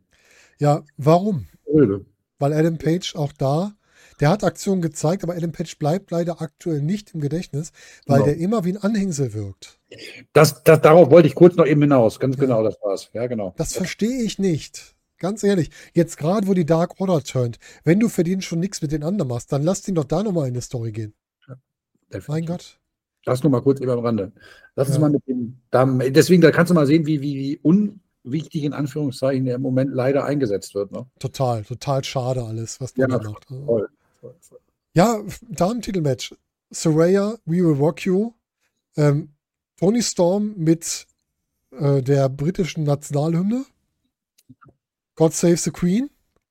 Mit ihrem 50er-Jahre-Gimmick jetzt. Britt Baker natürlich mit ihrem großen Entrance. Und dann kam der Champion und hatte den langweiligsten Entrance oder den unauffälligsten Entrance von allen vier, die reinkommen. Das darf auch nicht sein bei einem Match, wo der Champion als letztes kommt. Nee. Gerade nicht in so einem High-Profile-Match. Ähm, Nee. Aber wieder einmal Hikaru Shida. Ich kann sie nicht oft genug loben. Das ist, Ja, ich glaube, im Moment meine absolute weltweit Lieblingswrestlerin. Immer wieder. Ich finde sie toll. Hikaru Shida ist der Kenny Omega der Women's Division. Würde Das ist einfach so. unterstreichen. Das Match, das Match war gut. Es hat mir richtig Spaß gemacht. Das Mhm. Match hat schon wieder, und da muss ich AEW schon wieder an den Karren pinken, das hat schon wieder unter neun Minuten. Wir haben ein Frauenmatch und das ist die kürzeste Matchzeit in der Main Show. Das kann doch nicht euer Ernst sein. Nee, vor allen Dingen noch, wenn es, sagen wir mal, ein, ein, äh, ähm, ein ähm, One-on-One wäre, kann ich es vielleicht noch verstehen. Ja. Aber wie kann ich denn in einem World Title Match bei vier wirklich herausragenden Wrestlerinnen, Ja. wie kann ich da nur neun Minuten gehen? Wer soll da ein Exposure kriegen? Da ist doch zwangsläufig irgendwer immer auf der Strecke. Oder weißt du noch, was Tony Storm in dem Match gemacht hat? Ja, die hat sich mit, mit ähm, Saraya gestritten. Ich finde, Hikaru Shida ist viel mehr untergegangen, obwohl Okay. die ständig das Match äh, gerettet hat mit ihren Aktionen zwischendurch. Aber du weißt, was ich meine, ne? ja, Also ja. Es, es ist wenig Time to Shine für einzelne ja, Wrestler. richtig. Weil sowas, so, so eine Nummer, die muss 20, 23 Minuten gehen. Und das können Ich- alle, alle vier. Ich habe Britt Baker noch viel mehr vergessen. Von Britt Baker weiß ich genau zwei Aktionen. Die waren richtig gut. Das war einmal der Stomp aus dem, aus dem Submission Move von äh, Saraya gegen Tony Storm. Ich habe keine Ahnung, wie der heißt. Der war richtig cool. Und am Ende der Versuch, den äh, ihren Finisher, Lockjaw, nee, heißt Lockjaw. Lockjaw? Hm. Lockjaw anzusetzen. Hm. Das sind die beiden Sachen, die ich mich noch erinnere von Britt Baker. Und das ist verdammt wenig. Wobei ich finde, Britt Baker, wenn man sieht, vom ersten All-In, wenn man den Vergleich mal zieht zu heute, eine großartige Entwicklung. Kann ich nicht anders sagen. Ja. Britt Baker, kleiner Gossip am Rande, hat kaum noch Zeit für ihre Zahnarztpraxis und keine neuen Patienten mehr. Ja, nachvollziehbar, ne? Ja. ja, und die, die Story im Match war die Implosion der Outcasts. Das war die Mhm. Story im Match. Genau. Eine Tony Storm, die aus Versehen Sarayas Mutter attackiert, wo ich mir gedacht habe, Tony, geh da mal weg, weil die haut ja auch auf die Mappe, wenn du Pech hast. Also, mit, mit, also der, ich sag mal gerade den Vornamen, ich äh, Neid, äh, den- Ich weiß nicht, wer Vorname ist, keine Ahnung. Ich kann die Vornamen mir leider nicht merken, von denen von der Familie. Ich glaube, der Bruder heißt Zack von ihr, das weiß ich noch, aber der Rest. Ich habe doch sowieso ein schlechtes Namensgedächtnis. Funktioniert bei mir nicht so richtig. Ja, aber das war schon, also die war richtig, dieser, also entweder hat die verdammt gut verkauft oder die wusste vorher nicht, dass das passiert. Weil die war echt auf 180, die gute Frau. Das sah ja richtig so aus, als würde die einen draufhauen. Und dann ist halt Soraya gesagt, ey, du schlägst meine Mutter, jetzt schlage ich dich. Und da muss ich sagen, egal ob das beabsichtigt oder unabsichtlich, ich kann verstehen, dass Soraya dann so reagiert. ähm, tatsächlich heißt die Mama Sweet Saraya Ach echt? Das ist ja und witzig. oder Saraya Knight. Ja, ja, ja. Das ist ja lustig. Ja. Ja, aber ich kann die Reaktion von Soraya da total verstehen, weil ähm, wenn jemand gegen meine Familie angeht, dann frage ich auch erstmal nicht, warum. Ich weiß ja gar nicht, ob sie gesehen hat, dass das ein, äh, ein Unfall war oder ob sie nur das Ergebnis gesehen hat. Auf jeden Fall ähm, kann ich das gut nachvollziehen. Ich finde aber den Wechsel von Tony Storm, da fand ich ein bisschen schnell. Da haben die sich erst noch gestritten, da hat sie sich noch entschuldigt und danach wollte sie Soraya quasi das Genick brechen. Ja. Indem sie die in Exposed Turnbuckle setzt und ihren, wie heißt er? Wie heißt die Aktion? Ihren Butt Splash da macht. Keine Ahnung, ich komme nicht auf den Namen. Mir fallen Ähm, auch die Aktionennamen gerade nicht ein. Was ist äh, denn los heute? Hip Attack? Hip Attack ist es in Hip dem Attack. Seil, ne? Hip, Ist das, nee, zählt das auch? Egal, wir wissen beide, was gemeint Running ist. unsere Butt. Slam. Ja, genau. Running Butt Avalanche. Ja, Auch genau. Nehmen wir sowas. Schönen Gruß an Robert Reisker in dem Zusammenhang. Wo wir gerade von Avalanche sprechen. Eine Popo-Lawine. Ja, ähm, dann kam Ruby Soho raus, die das Ganze stoppen wollte. Die kriegt eine Ohrfeige, geht direkt wieder und sorgt sich nicht um Soraya und sagt, ey, ich passe. Warum, warum war Ruby Soho da? Warum? Warte, Die kommt da rein, batz, batz. Nee, ach, ach, für jetzt auch dumm. Lass mal, ich gehe wieder. Ja, gehe ich wieder. Das war, also das war nicht so gut erzählt. Das war einfach zu viel auf einmal. Und das Finish hin, da hatten wir ja dann ähm, einmal natürlich die Kombination Britt Baker und Hikaru Shida, dass Hikaru Shida im Ansatz zum Lockjaw war und sich gut gewehrt hat. Und das wurde gut gemacht, denn die beiden waren mit dem Rücken zu den Geschehnissen von Tony Storm und Soraya, wo Tony Storm dann erstmal ihr Spray genommen hat, das, ähm, äh, Soraya das Spray genommen hat, Tony Storm in die Augen gesprüht hat und ihr dann den Rampage? Nee, wie heißt der denn jetzt? Früher hieß der, glaube ich, Rampage. Wer ist der denn heute? Ich weiß, was Der- du meinst. Der Finisher von Soraya gesetzt hat und sich einen Pin geholt hat. Und Soraya ist neuer Champion. Was sagst du denn dazu? Wie du hast es eben so schön gesagt. Äh, wer, hat dann, wer hat daran nicht gedacht, wenn die ganze Familie kommt? Mhm, richtig? Ähm, ich finde, man kann das machen. Aber wie geht es jetzt weiter? Also wahrscheinlich wird sie gegen Tony Storm gehen. Sie wird vielleicht auch gegen Ruby Soho gehen. Aber ähm, hat man es nur für den Moment gemacht oder hat man was Langes, längerfristiges? Ich frage mich gerade, wie oft kann Soraya überhaupt antreten? Wie fit ist sie schon? Weil sie ja noch nicht so viele Matches, gerade Singles-Matches geworkt hat, ne? Das ist halt Ja. auch die Frage. Auf der anderen Seite behandelt AEW seine Women's Division so stiefmütterlich, da fällt das Ja. gar nicht auf, wenn die mal drei Wochen ihren Titel nicht verteidigt. Ja, aber dann wird es ja noch schlimmer. Dann siehst du nicht mal mehr den Titel. Dann siehst du ja gar nichts mehr. Das Aber ja- ist denn, ist denn Hikaru Shida oder davor Tony Storm in Shows groß präsent gewesen? Ich glaube, Tony Storm war fast jede Woche da. Die hat Hm. fast jede Woche ein Titelmatch gehabt. Aber halt null Story, ne? Das war halt das Problem da. Und Also- Shida, nee, Shida ist wirklich kaum aufgefallen. Es bleibt halt ein Problem von AEW, dass die Damen dort halt nicht gut eingesetzt werden. ne? Aber mal ganz ehrlich, hätte es den Titelwechsel von Tony Storm zu Shida und jetzt zu Soraya, hätte es diesen Zwischenpunkt überhaupt gebraucht? Oder hätte man das über diese Misskommunikation, die es ja hier gab, direkt machen können, den Wechsel? Klar hätte man das machen können, weil äh, Hikaru Shida den Titel jetzt wie lange gehabt? Drei Wochen? Vier Wochen? Ja, wenn überhaupt, ja, stimmt. Ja. Das ist absolut unnötig. Mhm. Total. Also, Damen Division, es bleibt ein Problem. Man hätte das direkt machen können und dann hat, äh, wenn sich dann jetzt meinetwegen äh, Saraya als neuer Champion durch alle Outcasts geflügt hat, hätte sich hinstellen können, so, ha, I am the greatest uh, Women's Champion of all time, there's nobody can touch me. Musik kommt, äh, Britt Baker, Musik kommt, Hikaru Shida, Ja. zack, und du hast einen Three-Way für den nächsten Pay-Per-View. Richtig, genau. Es hätte diesen Zwischenschritt zu Hikaru Shida nicht gebraucht, weil Hikaru Shida bleibt auch ohne Titel die wahrscheinlich beste Wrestlerin, die sie Ja. im Double Cosmos haben. Ne? Es gibt halt Leute, das ist halt genau wie auch, wie wir schon gesagt haben, wie ein Kenny Omega, die brauchen nicht zwingend Titel. Nee. Ein Will Osprey, der Titel hat, braucht sie auch nicht. Will Osprey Absolut. macht ja das so. Oder die Bucks, die auch keine Titel haben, die brauchen die auch nicht. Hast schön übergeleitet zum nächsten Match. Na, eins ist noch dazwischen. Stimmt. Stimmt. Du hast die, du hast die Särge vergessen. Und ja. Äh, ja, was da besonders wieder war, die haben sehr viel Wert gelegt auf gute Entrances. Swerve Strickland kriegt äh, einen Live-Entrance. Sehr geil. Prinz Nana macht dazu eine Live-Tanz-Performance, was auch sehr lustig aussah, muss ich Ja. sagen. Ja, Prinz Dana halt. Ja. genau. ja, Christian Cage ist Christian Cage. Christian Cage hat selbst bei seinem Ringshirt einen Rollkragenpulli dran. Das fand ich sehr lustig. muss ich sagen. Das hat mir sehr gut gefallen. Ja, und dann kriegen wir, was irgendwie immer Darby und Sting-Matches ist, eine Videobotschaft erstmal von denen, wo Sting, ich weiß nicht, wie viele das gesehen haben, aber Sting wirkte erstmal ein bisschen wie Jack the Ripper. Es war Hatte- eindeutig eine Jack the Ripper Hommage. Ja. Und das dann gemischt mit dem Joker-Sting. Und dann kommt er zum Metallica raus. And Destroy. Yes. Ah, Die haben aber Geld ausgegeben für Musik, oder? Bei diesem Event. Ja, ähm, jeder, der den Podcast schon zwei, dreimal gehört hat, weiß, dass ich ein Monster Metallica-Fan bin. Und äh, natürlich äh, müssen wir nicht drüber reden. Seek and Destroy live in Wembley, bitte. Ja, richtig gut. Ah, geil, auf jeden Fall, klar. Und dann diese, ich, ich mag halt auch diesen Jack the Ripper-Mythos. Äh, Ja. Kann der in dem Zusammenhang mal den Film From Hell mit Johnny Depp empfehlen, wer den Sehr noch gut. nicht gesehen hat. Sehr, sehr guter Film. Und ähm, ja, das war toll. Der Entrance war super. Ja, total, Beste. total. Muss ich auch sagen. Ja, und das Match war auch gut. Ja. Muss ich sagen. Also, was man wieder sagen muss, wenn Darby Allen so weitermacht, der wird halt nicht alt mit dem Wrestling-Stil. Der hat ja dafür gesorgt, dass der Sarg so verbeugt war, dass man am Ende überlegen musste, geht der Deckel überhaupt noch zu? Weil der so oft da drauf geknallt ist. Mann, Mann, Mann. Brecherisch auch diese, diese Suicide Dives, die er springt, diese ansatzlose, wie so eine Kanonenkugel da aus dem Ring raus. Also Ja. Ähm, du hast ja auch vor allen Dingen als der Wrestler, der das abbekommt, gar keine Chance, den irgendwie zu fangen, weil er ja gar nicht, wenn du, wenn du ja sonst einen Toby Suicida siehst, die springen den ja vorweg mit den Händen und Genau. dann kann der andere quasi an die Schultern fassen, kann den anderen aufhängen. Aber er fliegt ja quasi wie so eine Kanonenkugel. Wie ja, will genau. er vernünftig fangen? Da musst du es machen, wie wir es bei der WXW gesehen haben, mit einem äh, Mike D, der dann einfach stehen bleibt, die Leute abblockt. Und die fallen dann einfach auf den Boden.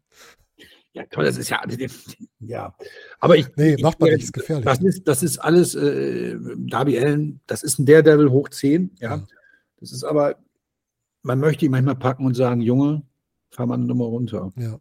Und interessanterweise, ähm, mir war es fast klar, dass Darby Allen und Sting das Ding gewinnen, weil die beiden haben noch nie zusammen verloren. Wann kriegen die eigentlich mal das Titelmatch jetzt gegen FTA? Das braucht da Zeit, oder? Ich Ja, frage, schon. ja, ja, ich frage dich aber, braucht es das, äh, braucht Nein. es einen Sting, der noch um den, um den Tag Team Titel antritt? Nein, natürlich nicht. Also bei der Karriere, die, also ohne, ohne jetzt Darby, wenn man jetzt Darby Allen aus der, aus der Gleichung mal rausnimmt, aber Sting, äh, ich glaube, Sting hat so eine, eine herausragende, beispiellose Wrestling-Karriere, Mhm. dem muss man im Spätherbst keinen Titel mehr geben. Der Typ ist längst größer als sein Name. Der ist, der ist ist größer eigene als jeder Titel. Der ist größer als jeder Titel. Und Sting selber, das muss man ganz klar sagen, bei vielen Legenden, die sich immer noch wieder in den Ring trauen, Sting weiß ganz genau, was er noch kann. Und Sting weiß ganz genau, was er nicht mehr kann. Ja. Und es ist immer noch ansehnlich. Ich hätte nicht gedacht, dass ich das mal über Sting sage, der mittlerweile 62 Ja, Jahre alt über ist. 60, ja, krass. Das ist unfassbar. Und Ja. ich fand es im Gegensatz zu seinem äh, WWE-Run, den er bei WrestleMania gehabt hat, wo er wirklich wie ein Fremdkörper wirkte, Mhm. man merkt, der Typ hat Bock, der hat Spaß bei der Arbeit, der hat Spaß bei der Arbeit mit Darby Allen. Das Total. ist ganz, ganz, ganz, ganz wunderbar. Und ich sehe Steve Borden immer noch total gerne. Ja, ich sehe es, finde es auch schön, ihn zu sehen und ich finde halt auch immer seine, er bringt halt auch so viel beim Charakter rein. Ne? Der bringt immer wieder neue Facetten. Jetzt hat er den Joker wieder ausgepackt. Der Joker war in der Zeit, wo der bei TNA war, war der, glaube ich, das Beste, was es zu der Zeit bei TNA gab, weil sonst war da ganz viel Rotz in der Zeit. Und äh, damit hat er ja noch ein bisschen Leben reingebracht. Und auch Christian hat seine Möglichkeiten wieder genutzt, die er hat. Auch er kennt seine Grenzen mittlerweile recht gut. Das gefällt mir auch. Und ich glaube, aus Wolf Strickland brauchen wir nichts sagen. Also der. Oder Steve Borden ist 64 Jahre alt. Ui, 64 schon, mein Gott. Also Wikipedia sagt 64 Jahre. Krass. Ja, ich habe dich unterbrochen, Verzeihung. Ja, Strickland. Swerve Strickland ist auch über alles erhaben, ne? Ja. Den kannst du auch Richtung Main-Titel direkt pushen. Der ist so gut. zu machen. Ähm, ja, würde ich Allein so. wenn, bei seinem Entrance, als der dann auf dem Apron stand, Musik aus und er da einfach nur stand, diese Wirkung, die er einfach hat, die Ausstrahlung, die der mitbringt, schon stark. Und was der im Ring dann noch zeigt, ist umso besser. Wie fandest du denn die Sargspots, wo dann einmal Sting im Sarg war, wie die das aufgelöst haben? Ja, kreativ und äh, weil, weil so Coffin-Matches, äh, die bieten ja normalerweise gar nicht so viel Varianz, dachte ich, ne? Aber mir war schon klar, dass irgendwo äh, Darby Allen da, da drauf klatschert, ne? Hm. Ähm, wobei es gab äh, im Laufe des Abends noch einen Spot in dem letzten Match, wo ich wirklich um, Angst um das Leben eines Protagonisten hatte, sage ich dir auch gleich, was es war. Ja. Ähm, ja, ich fand es kreativ gelöst. So muss Ja. man es vielleicht sagen. Bei Stings Sargspots war mal wieder der Schnitt daneben, weil man sah schon, dass er den, den Schläger auf den Rand gelegt hat, bevor der Deckel zuging. Da haben sie schlecht geschnitten oder schlecht die Kammern aufgehalten. Das war wieder ein bisschen schwach, aber trotzdem war es innovativ. Da war halt 12 ein bisschen vermessen. Und jetzt Frage an dich. War das Match wirklich beendet oder hätte es nicht zählen dürfen, weil zwölf Haare noch zwischen dem Sarg waren? Es ist mir nicht mal aufgefallen. Also, äh, die Decision steht, äh, Elfmeter ist, wenn der Schiedsrichter pfeift. So. Ja, und jetzt geht's ja weiter. Wir kriegen ja Darby gegen Luchasaurus bei All Out. Ja. Und Luchasaurus war ja zwischendurch da und hat Nick Wayne mitgenommen. Ja, stimmt. Er hat ihn mal so eben reingebracht und bam, bam und wieder weg. Ja. Und jetzt ist bei mir wieder mein Fantasy Booking angeflogen. Bitte. Und zwar Darby Allen gegen Luchasaurus. Darby Allen schlägt's ja immer gut, kann auch seinen Freund da wieder befreien, wird aber dann das Match verlieren, weil nämlich Jack Perry zurückkommt zu Christian Cage und Luchasaurus. Da kriegen wir Darby Allen und Nick Wayne gegen, gegen Luchasaurus und Jack Perry. Und die beiden kicken auch noch Cage raus aus der Gruppierung. Und dann kriegen wir irgendwann Christian Cage und Edge gegen Perry, Perry und Luchasaurus.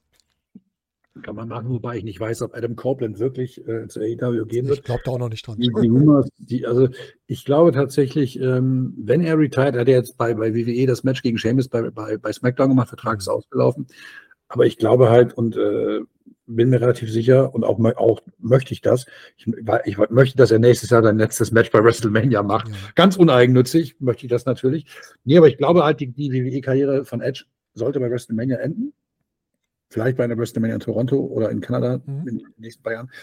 Aber ich glaube halt, ähm, ich weiß nicht, ob, äh, ob, die, ob AEW für die Beendigung der Karriere von Edge nicht vielleicht. Ich glaube nicht, dass der die da beendet. Ich glaube nur, dass er nochmal mit seinem Freund zusammen antritt. Und wenn es ein One-Night-Only ist, dass der sagt, so, du brauchst für diese Show meine Hilfe, dann komme ich noch einmal dazu. Mach das mit dir. I don't need a tag team partner, I need a brother. ja, genau, so in Hat auch bei. Cody Rhodes schon geklappt, obwohl der gar keine Brüder sind, aber weißt du, was ich meine? Ja, kann man machen. Ähm, nichtsdestotrotz, ähm, ich würde es mir angucken, keine Frage, von mir aus. Aber er wird dann halt wahrscheinlich nicht nur in meinem Edge auftreten. Ne? Hm. Ja, ich glaube, Das sind ich glaube aber trotzdem, wenn er, wenn er final seine Karriere beendet, wird das bei der WWE sein und nicht bei EW. Weil Edge ist so einer, der ist für mich auch WWE. Der war so lange da. Das ist ein bisschen wie der Undertaker. Jo. Oder auch Rey Mysterio. Ist auch so einer. Ja, ähm, Der ja auch schon mal bei AEW war, das nicht Genau. zu vergessen. beim ersten All-In. Da hat auch ein, hat auch der, der beim ersten Match bei All In stand, hat, äh, stand heute im Main Event. Ne? Auch Ja, krass. auch verrückt. Ne?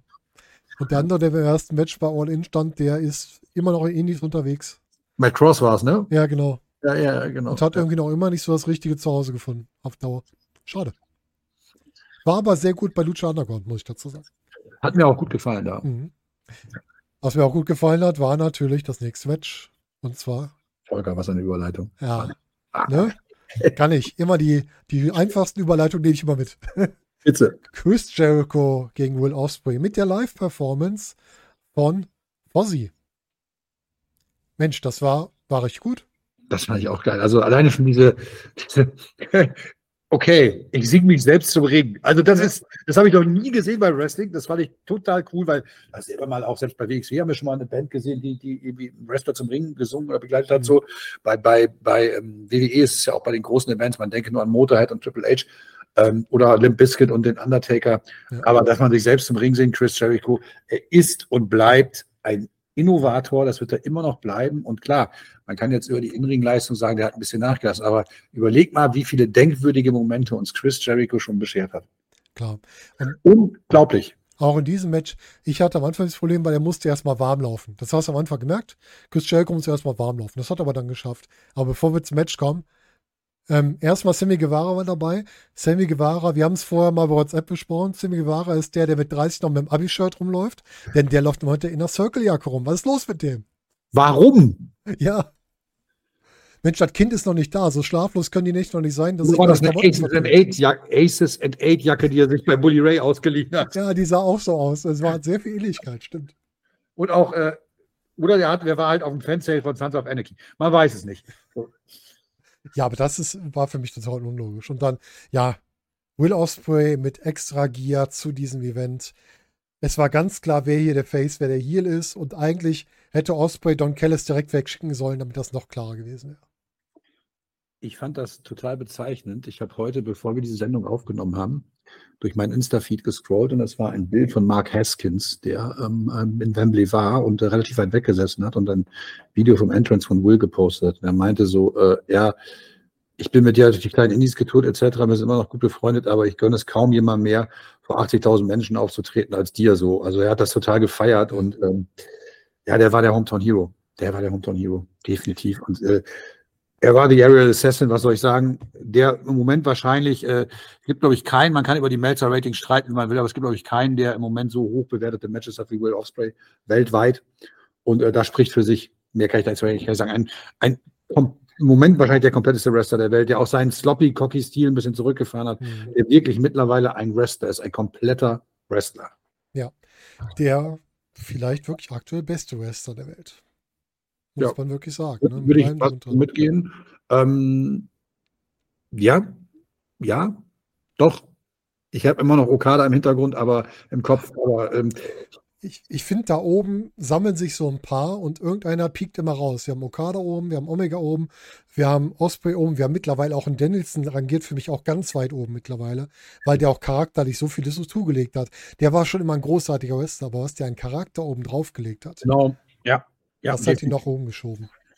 Und ähm, da sind aber, aber gehören natürlich auch so Leute rein. Also wenn man, wenn man diese Bewertung macht und man redet über den besten Wrestler der Welt oder so das Gesamtpaket, dann ist es ja nicht nur die, die, die, äh, die Wrestling Ability, sondern auch die Skills zu unterhalten. Und Ja. da muss man dann, wenn man so einen, so, einen, so einen aktuellen Top of the World macht, da muss man dann natürlich auch Leute reinwerfen wie Maxwell Jacob Friedman oder da muss man auch Leute wie Roman Reigns reinwerfen. Ganz Das ist, klar. überhaupt, das ist überhaupt nicht wegzudiskutieren. Und äh, auch, äh, mir tut's fast weh, das zu sagen, da muss man auch Leute wie Cody Rhodes reinschmeißen. Ja. Roman Reigns läuft ganz klar auf den Spuren von The Rock.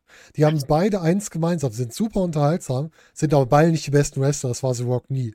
The Rock ist nie über sein großartiges Wrestling gekommen, der ist immer über Charakterarbeit, über Charakter gekommen. ja, das Genau wie Stone Cold auch. Man kann ja auch weit zurückgehen. Das kann man bei Hulk Hogan sagen. Ja, natürlich. Genau dasselbe. Hulk Hogan war der populärste Wrestler aller Zeiten, aber er war einer der schlechtesten World Champions von rein wrestlerischen her, die es je gegeben hat. Ja. Und es gibt auch Gründe, warum ein Bret Hart nie so weit oben landet, weil der war der beste Wrestler seiner Zeit, aber der hat mit seinem Charakter das einfach nicht hingekriegt. Der hat die Charakterarbeit nie so perfektioniert, wie es andere hatten. Ein Mr. Perfect war vom Charakter drei Stufen drüber und hat das besser gemacht. Oder auch ein Roddy Piper, ne? Charaktermäßig viel höher, aber dafür wrestlerisch viel tiefer. Genau. Da können wir wahrscheinlich sogar einen eigenen Podcast drüber machen. Es gibt Ja. die besten Wrestler, die nie World Champions geworden sind. Jake Genau. the Snake Roberts Oh ja. in seiner Prime. Ganz Rick the ganz- Model Martell in seiner Prime. Man kann das, man kann das wirklich fortführen, ja. Äh, Aber ich glaube, wir können uns im Moment hier einigen, dass Offspray für die jetzige Generation mit denen, die du genannt hast, und ich würde noch Gunther mit reinpacken, Oh ja. im Moment wirklich zu der, wahrscheinlich der Beste der Welt ist. Ja, auf jeden Fall. Und die Leute, die konstantesten Wrestler der Welt, da muss man Chris Jericho zu zählen, der es schafft, sich immer wieder neu zu, neu zu erfinden und deswegen immer wieder was Neues zu bringen und auch solche Matches abzuliefern. Denn das Match war schlicht und einfach gut. Wenn nicht sogar mehr als gut. Ich sag's dir von vornherein, oder sagen wir mal anders, ich sag's dir ganz ehrlich, ich habe von vornherein gedacht, ich hätte hier lieber Offspray gegen Okada gesehen, weil ich gedacht habe, vielleicht ist Jericho gar nicht der richtige Tanzpartner für Osprey. Und holy fuck, habe ich mich geirrt. War das gut? Haben die beiden gut harmoniert? Ich hätte das niemals gedacht. Weil sie haben es doch am Abend vorher bei RevPro noch aufgebaut. Ne? Mhm. Osprey wrestelt Main Event gegen Shingo Takagi. Äh, Jericho kommt raus mit einer Maske, er attackiert ihn, du siehst aber genau, er macht einen Codebreaker, er zeigt die Walls, zack, Maske ab, es ist Jericho. Super gemacht, alles richtig gemacht, tolles Match, das hat mich perfekt unterhalten, ja, den richtigen Sieger. Und boy, oh boy, das hätte sich wohl Osprey auch nicht denken lassen, als ich damals das erste Mal beim 16 Carat gesehen habe in der Turbinenhalle, dass er mal vor 80.000 Leuten in Wembley gegen Jericho ein Event Semi-Headline. Ne? Ja. Ich glaube, dass Osprey und ich ich lege mich da jetzt fest, ich glaube, nächstes Jahr werden wir Osprey Main Event von All in London sehen. Ja, gegen MJF. Ich glaube, dass der bis dahin auch fest bei AEW unter Vertrag ist. Ich glaube es auch. Ich glaube es auch. Ähm, ich, würde, äh, ich glaube, sein, sein, sein äh, New Japan-Vertrag läuft noch bis Februar nächsten Jahres. Mhm. Das heißt, wir werden auf jeden Fall, auf jeden Fall ein ähm, Wrestle Kingdom Match kriegen von Osprey. Ist nur die Frage, gegen wen. Na, ist doch klar. Die Trilogie muss abgeschlossen werden. Ja, sag, helfe mal gerade, wer hat denn Wrestle Kingdom gewonnen? Das war. Ähm, oh, West, nee, du meinst Naito, jetzt äh, ne? G1 gewonnen. Äh, Naito. Äh, G1, G1, Naito ja, hat gewonnen. Naito. Ne? Sanada ja. ist Champion, Naito hat gewonnen. Ja. Aber die Trilogie wird beenden. Das heißt, Osprey wird gegen Omega nochmal gehen. Und vielleicht macht man daraus irgendwie so ein Number One Contender Match, wo Osprey sich dann den Number One Contender holt und dann bei der nächsten Show holt er sich einen Titel. Den World Oder, von New Japan. Ja, genau. Ich glaube, das wird so sein Abschied sein, dass er den Titel nochmal mitnimmt. Ja, vielleicht Osprey schon äh, IWGB Heavyweight Champion? Ich glaube ja, einmal war es schon. Ja. Bin mir ja, relativ sicher, dass es schon mal war. Das war, glaube ich, in der Pandemie oder vor der Pandemie. Und der musste ihn dann, glaube ich, abgeben, weil er nicht einreisen konnte. Ich glaube, irgendwie sowas war da. Vielleicht irre ich mich auch, aber ich glaube, so war das. Ich, ich schaue es gerade einmal nach. Aber, genau, das ja. ist ein guter Plan. Aber was ganz cool war, wir hatten äh, überraschend Chris Jericho ist aus dem Hidden, äh, nicht aus dem Hidden Blade, sondern aus dem Stormbreaker ausgekickt. Das darf, glaube ich, auch so gut wie keiner. Und dann war natürlich spannend, dass wir hier zwei Wrestler haben, die quasi den gleichen Finisher haben, nur anders ausgeführt. Beide haben so ein Elbow. Einmal Jericho mit dem Judas-Effekt und natürlich der Hidden Blade von Osprey, der Move, wo du auch denkst, wenn den jemand macht, der nicht so gut ist, dann brichst du damit den Gegner wenn du Glück hast, nur die Nase oder ein Jochbein. Wenn du Pech hast, brichst du das Knick so stark, wie der den durchzieht. Definitiv. Also das geht, kann nur jemand machen, der so gut ist wie er. Ja.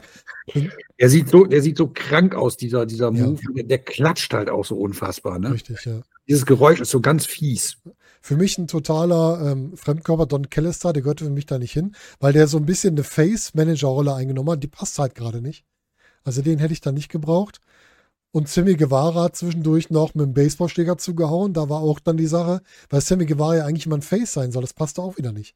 Also das war irgendwie da mit den Managern, das war nicht so ganz passend. Aber das Match in sich, richtig großartig. Kann man nichts gegen sagen. Ja. Und man hat natürlich die Spannung zwischen Jericho und Sammy Guevara danach noch entsprechend weiter aufgebaut. Also, Will Osprey hat den Titel am 4.4.2021 äh, gewonnen und hat ihn am 20.05. abgeben müssen wegen einer Nackenverletzung. Und ah, er das hat, war die Verletzung bei ihm, stimmt. Er hat ihn gewonnen äh, am 4.4.21 gegen Kota Ibushi. Ah, von Ibushi sogar. Stimmt, das war die Zeit, wo Ibushi, die hat er nicht die Titel vereinigt, ne? Hat er die genau. beide Titel gehabt und dann vereinigt? Richtig, genau. Und er hat äh, in seiner einzigen äh, ähm, ähm, Successful Title Defense am 4.5. den Titel gegen Shingo Takagi verteidigt. Ja. In 44 fucking Minuten. 44 Minuten, Alter. Was, wie krank. Takagi ist auch so einer, den kannst du ja auch immer angucken. Der ist auch großartig. Ja, definitiv. Ja, nach dem Match wurde angekündigt 81.035 zahlende Zuschauer. Von Nigel McGuinness. Hast du die Bilder von Nigel McGuinness gesehen in Social Media? Ich weiß nicht, ob es Instagram war, wo der gezeigt hat, ja, ich bin ja eigentlich guter Form, aber Leute, ich lasse mir doch nicht Wembley entgehen als Kommentator. Nee, nee. Da hat er so, so äh, Fotos in Ringgear mal gezeigt. Ich weiß nicht, ob das ein, ein Photoshop war oder ob Ja. das wirklich echt war. Meinte aber, Leute, ich lasse mir hier nicht das entgehen, dass ich bei Wembley als Kommentator sein kann. Bin mal gespannt, ob es da irgendwie nochmal ein Miracle gibt. Was meinst du? Und Nigel McGuinness an der Seite vom Blackpool Combat Club. Oh. Und dann, ah, Nigel McGuinness beim Blackpool Combat Club. Dann kommt Danielson zurück und sagt, du hast hier nichts zu suchen. Dann kriegen wir noch mit Danielson gegen McGuinness. Ja, bitte. All in nächstes Jahr. Weiteres Match. Ach, ich hätte auch, wenn man da schon mal rumspinnen, ja, das würde ich, ich würde mir auch äh, Danielson gegen Okada in Wembley angucken. Ja. Oder Danielson von mir aus auch in der Mitte gegen Shibata. Wir haben ja noch Danielson gegen äh, Zack Saber offen. Ne? Kann man auch machen, ist auch nicht so schlecht. Viel Gutes. Ja, was äh, hier noch an Matches offen ist, wir haben noch das Eight-Man Tag Team Match, also das, ähm, nee, Six-Man Trios Match. Six-Man, äh, Six, Trios äh, Match. Trios Championship Match. So.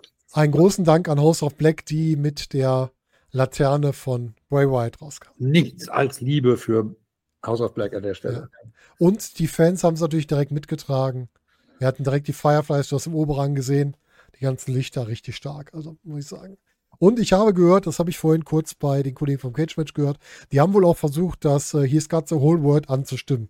Hat sich nur nicht ganz durchgesetzt, aber sie haben es zumindest gemacht. Ähm, ich was ich hörte, sei es wohl auf jeden Fall, wurde es gesungen auf dem Weg in die, in die äh, Tube beim Rausgehen von den Fans. Ah, okay. Das habe ich gar nicht mehr gehört, siehst du mal.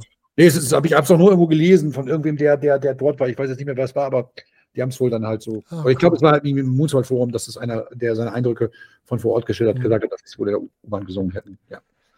Ja, die House Rules waren wieder drin. Wir hatten ein No Holds Barred Match, also House of Black gegen Billy Gunn und sie acclaimed Badass Billy Gunn natürlich. Also wir haben die Badass acclaimed, die hier angetreten sind. Und Mhm. Mann, Mann, Mann. Was hat dieses Match mir Freude gemacht? Ich bin nicht immer ein Riesenfan von allen Trios-Matches, aber ich finde, die beiden Teams passen super zusammen und auch da ein Lob an Billy Gunn. Ich hätte nicht gedacht, dass der noch so gut mitläuft. Absolut. Also er hat das wirklich an der Stelle total gut gemacht und ähm, ja, mir hat es auch Spaß gemacht. Ich bin grundsätzlich eher ein Freund von Trios, äh, Entschuldigung, äh, Freund von Trios-Matches und ähm, mir hat Spaß gemacht. Match. Ich, ich mag das House of Black super zusammen. Ähm, Titelwechsel weiß ich nicht, ob ich den da gehabt hätte, hätte haben wollen. So. Ich glaube, man nutzt hier die Chance, das House of Black zu befreien. Die gehen an die Story mit den, äh, mit hier ähm, Andrade und seiner Truppe. Da Hm. bauen sie den Titel nicht zwingend. Und die Titel kann man dann weiter auskämpfen lassen. Und ich glaube auch, dass es eine kleine Lohnung für Billy Gunn für seine ganze gute Arbeit ist, die er da leistet. Ja, wenn man es von der, da, du hast recht, wenn man es von der Warte sieht. Und ich muss sagen, ich bin ja kein großer Fan von Blut, aber in diesem Match hat sich ja Brody King am Kopf irgendwie verletzt. Das war, Hm. glaube ich, kein Blade-Job. Der hat sich, glaube ich, wirklich angeschlagen. Und mit der weißen Schminke zusammen sah das bestialisch gut aus und passte zu dem auch. Also das war wirklich richtig übel. Da hast du auch gedacht, boah, jetzt nimmt er die aber auch wirklich auseinander. Auch wieder zwischendurch im Ring stand. Denke ich schon bei. Brody King, wenn der morgens aufsteht. Also ich glaube, der frisst seine Kinder zum nach dem Aufstehen. Du. Der sieht so, der ist so bedrohlich, der Typ. Ja, total. Also richtig gut. Und ich fand auch das Match, wie gesagt, die haben richtig gut abgeliefert. Ich könnte jetzt gar keine Spots mehr, mehr sagen. Ich weiß nur, dass es Spaß gemacht hat. Wir haben die, die Aktion gegen Julia Hart gesehen. Ob man das machen muss, gerade diese Aktion, kann man jetzt überdenken, was man will. Nochmal, Die haben doch diesen, äh, im Grunde ein bisschen das, was Team 3D gemacht haben, wo die den Headbutt zwischen die Beine machen, machen die mit dem Legdrop. Das haben sie gegen Julia Hart gemacht. Stimmt, stimmt, stimmt. Ja, das habe ich auch. Stimmt. Jetzt weiß ich wieder, was du. Entschuldigung, dass ich war gerade, äh, ich war gerade äh, nicht, nicht ganz, äh, nicht ganz on point, aber ja, Kein Problem. äh, nee, muss man nicht machen, finde ich. brauche ich hier nicht. Dass man irgendwas gegen sie macht, finde ich vollkommen okay. Hätte man machen können, aber nicht gerade diesen Spot. Nee. Das muss nicht sein. Nein. Ähm, was ganz schön war, am Ende gab es wirklich mal eine, sagen wir mal, eine Art Versöhnung am Ende. Das heißt, House of Black hatte die Titel ja übergeben. Das heißt, die haben die sich ja erst genommen und dann übergeben an ihre Gegner. Und das fand ich schon ganz gut, muss ich sagen. Was man eigentlich auch so gar nicht hätte erwarten können, ne? Nee. Das heißt für mich aber auch, die Story ist abgeschlossen. Ja, ja. zwischen den beiden. Und dann kam der Main Event. Hier müssen wir auch nochmal um den Opener sprechen, denn eigentlich ist die Klammer um den gesamten Event MJF und Adam Cole. Ja. Denn MJF und Adam Cole haben im Opener Aussie Open besiegt mit einer Double Close Line. Also erstmal die Idee mit der Double Close finde ich gut. Dass man Aussie Open in acht Minuten besiegt, das vielleicht beste Team aus Australien. Finde ich nicht so gut. Ich auch nicht. Ich sagen. Das war nicht so mein Ding. Äh, da finde ich jetzt die Entscheidung zugunsten von Adam Cole und MJF fragwürdig, sagen wir es mal so. Was natürlich sein kann, man hat Aussie Open jetzt frei gemacht, um einen neuen Gegner für FTA zu haben. Ja, aber da hätte man auch ein äh, Winner Takes It All Match daraus machen können. Ne? Hätten wir auch machen können, weil die Ring of Honor Titel eh Moment nichts wert sind. Aber ich glaube, dass man die Ring of Honor Titel jetzt nutzt, um die Story MJF Cole gegen äh, Kingdom zu bauen. Das kann man auf jeden Fall machen, aber ich weiß nicht. Also, Nee, nicht gegen Aussie Open in acht Minuten. Nein. Einfach nur nein. nein, so nicht. Nee, so nicht. Und da hätte man andere Wege führen können. Wenn man den Titelverlust schon machen will, hätte man was anderes machen können. Hm. Aber das war halt nicht so gut gewählt. Nee, Trotzdem, dieser Double Close Spot, der war gut gewählt, weil einmal der lange Aufbau Finisher und dann hat dieser Spot auch noch dafür geführt, dass wir ein erstes Finish hatten. Reden wir gleich drüber. Lass uns mal kurz über die Entrance reden, denn wir haben beim Take-Title-Match und beim Singles-Match zwei verschiedene Entrances. Das ist ja immer die Gefahr, wenn jemand zweimal auf der äh, Card ist, dass der zweite Entrance nicht mehr so ankommt. Mhm. Aber allein von MJF, dieser Entrance, Entrance des Teufels, der war richtig stark. Ja, fantastisch. Sag mal, hast du das geschnallt? Ähm, Im Vorfeld hat der Cole gesagt, dass er für seine Fans ein besonderes Bonbon einbaut, was seine Gier angeht. Beim, beim Main, äh, beim Main Event. Weißt du, was das war? Ich habe es nicht wahrgenommen. Aber hast du das mitbekommen, dass es gesagt hat? Ich habe sowas gehört, aber ich habe nichts Ja. wahrgenommen, was es sein sollte. Dass es irgendwie aus alten ROH-Zeiten war oder so? Ich weiß es nicht. Ja. Wer es gesehen hat, einmal in die Kommentare bitte oder per Social Media Bescheid sagen. Wäre interessant. So, also, ja, äh, MJF fantastisch, wenn er diese Maske abnimmt und äh, das ist halt einfach ein Drecksack. Ne?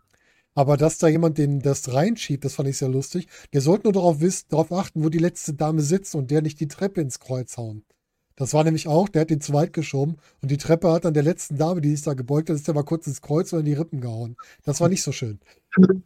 Aber warum hat er das überhaupt geschoben? Hätte man doch auch irgendwie eine Fernsteuerung einbauen können. Ja, ne? Das doch cooler gewesen, als wenn du da irgend so ein, so ein Bühnenarbeiter hinter. Und warum zieht er sich ja nicht schwarz an? Warum sieht man den auch noch? Ja, der hat dann zwischendurch oben drüber geguckt. Da haben sie wahrscheinlich gesagt, Kopf runter. Und dann ist was passiert, dass er Hallo, nicht wusste, was man der schieben soll. Also der Teufel schwebte rein, aber der Praktikant muss ihn schieben. So. Ja, Weißt genau. Ja. Oh Mann, ey.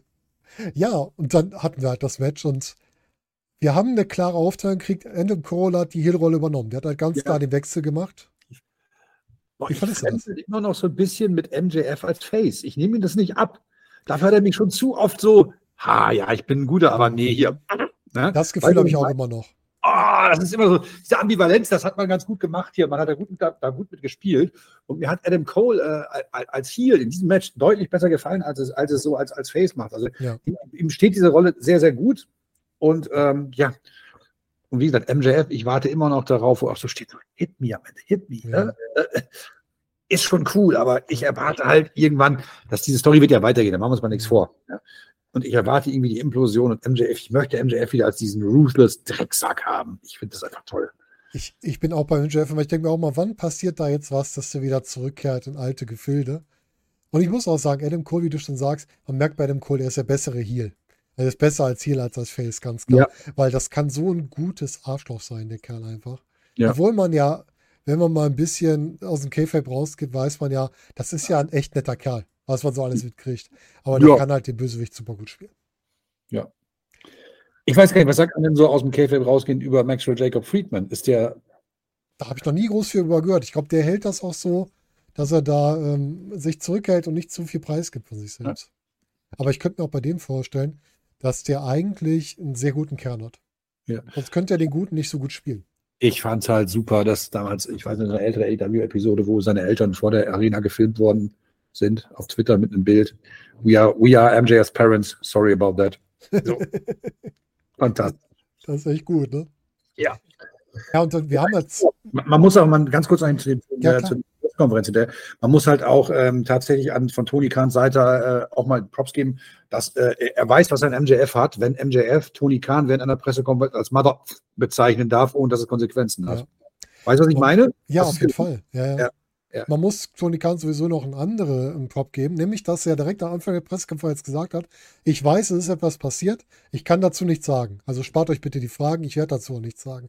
Dass er mal Stellung bezogen hat, da ist meine Grenze, das kann ich jetzt nicht sagen. Das müssen wir erst klären. Finde ich super.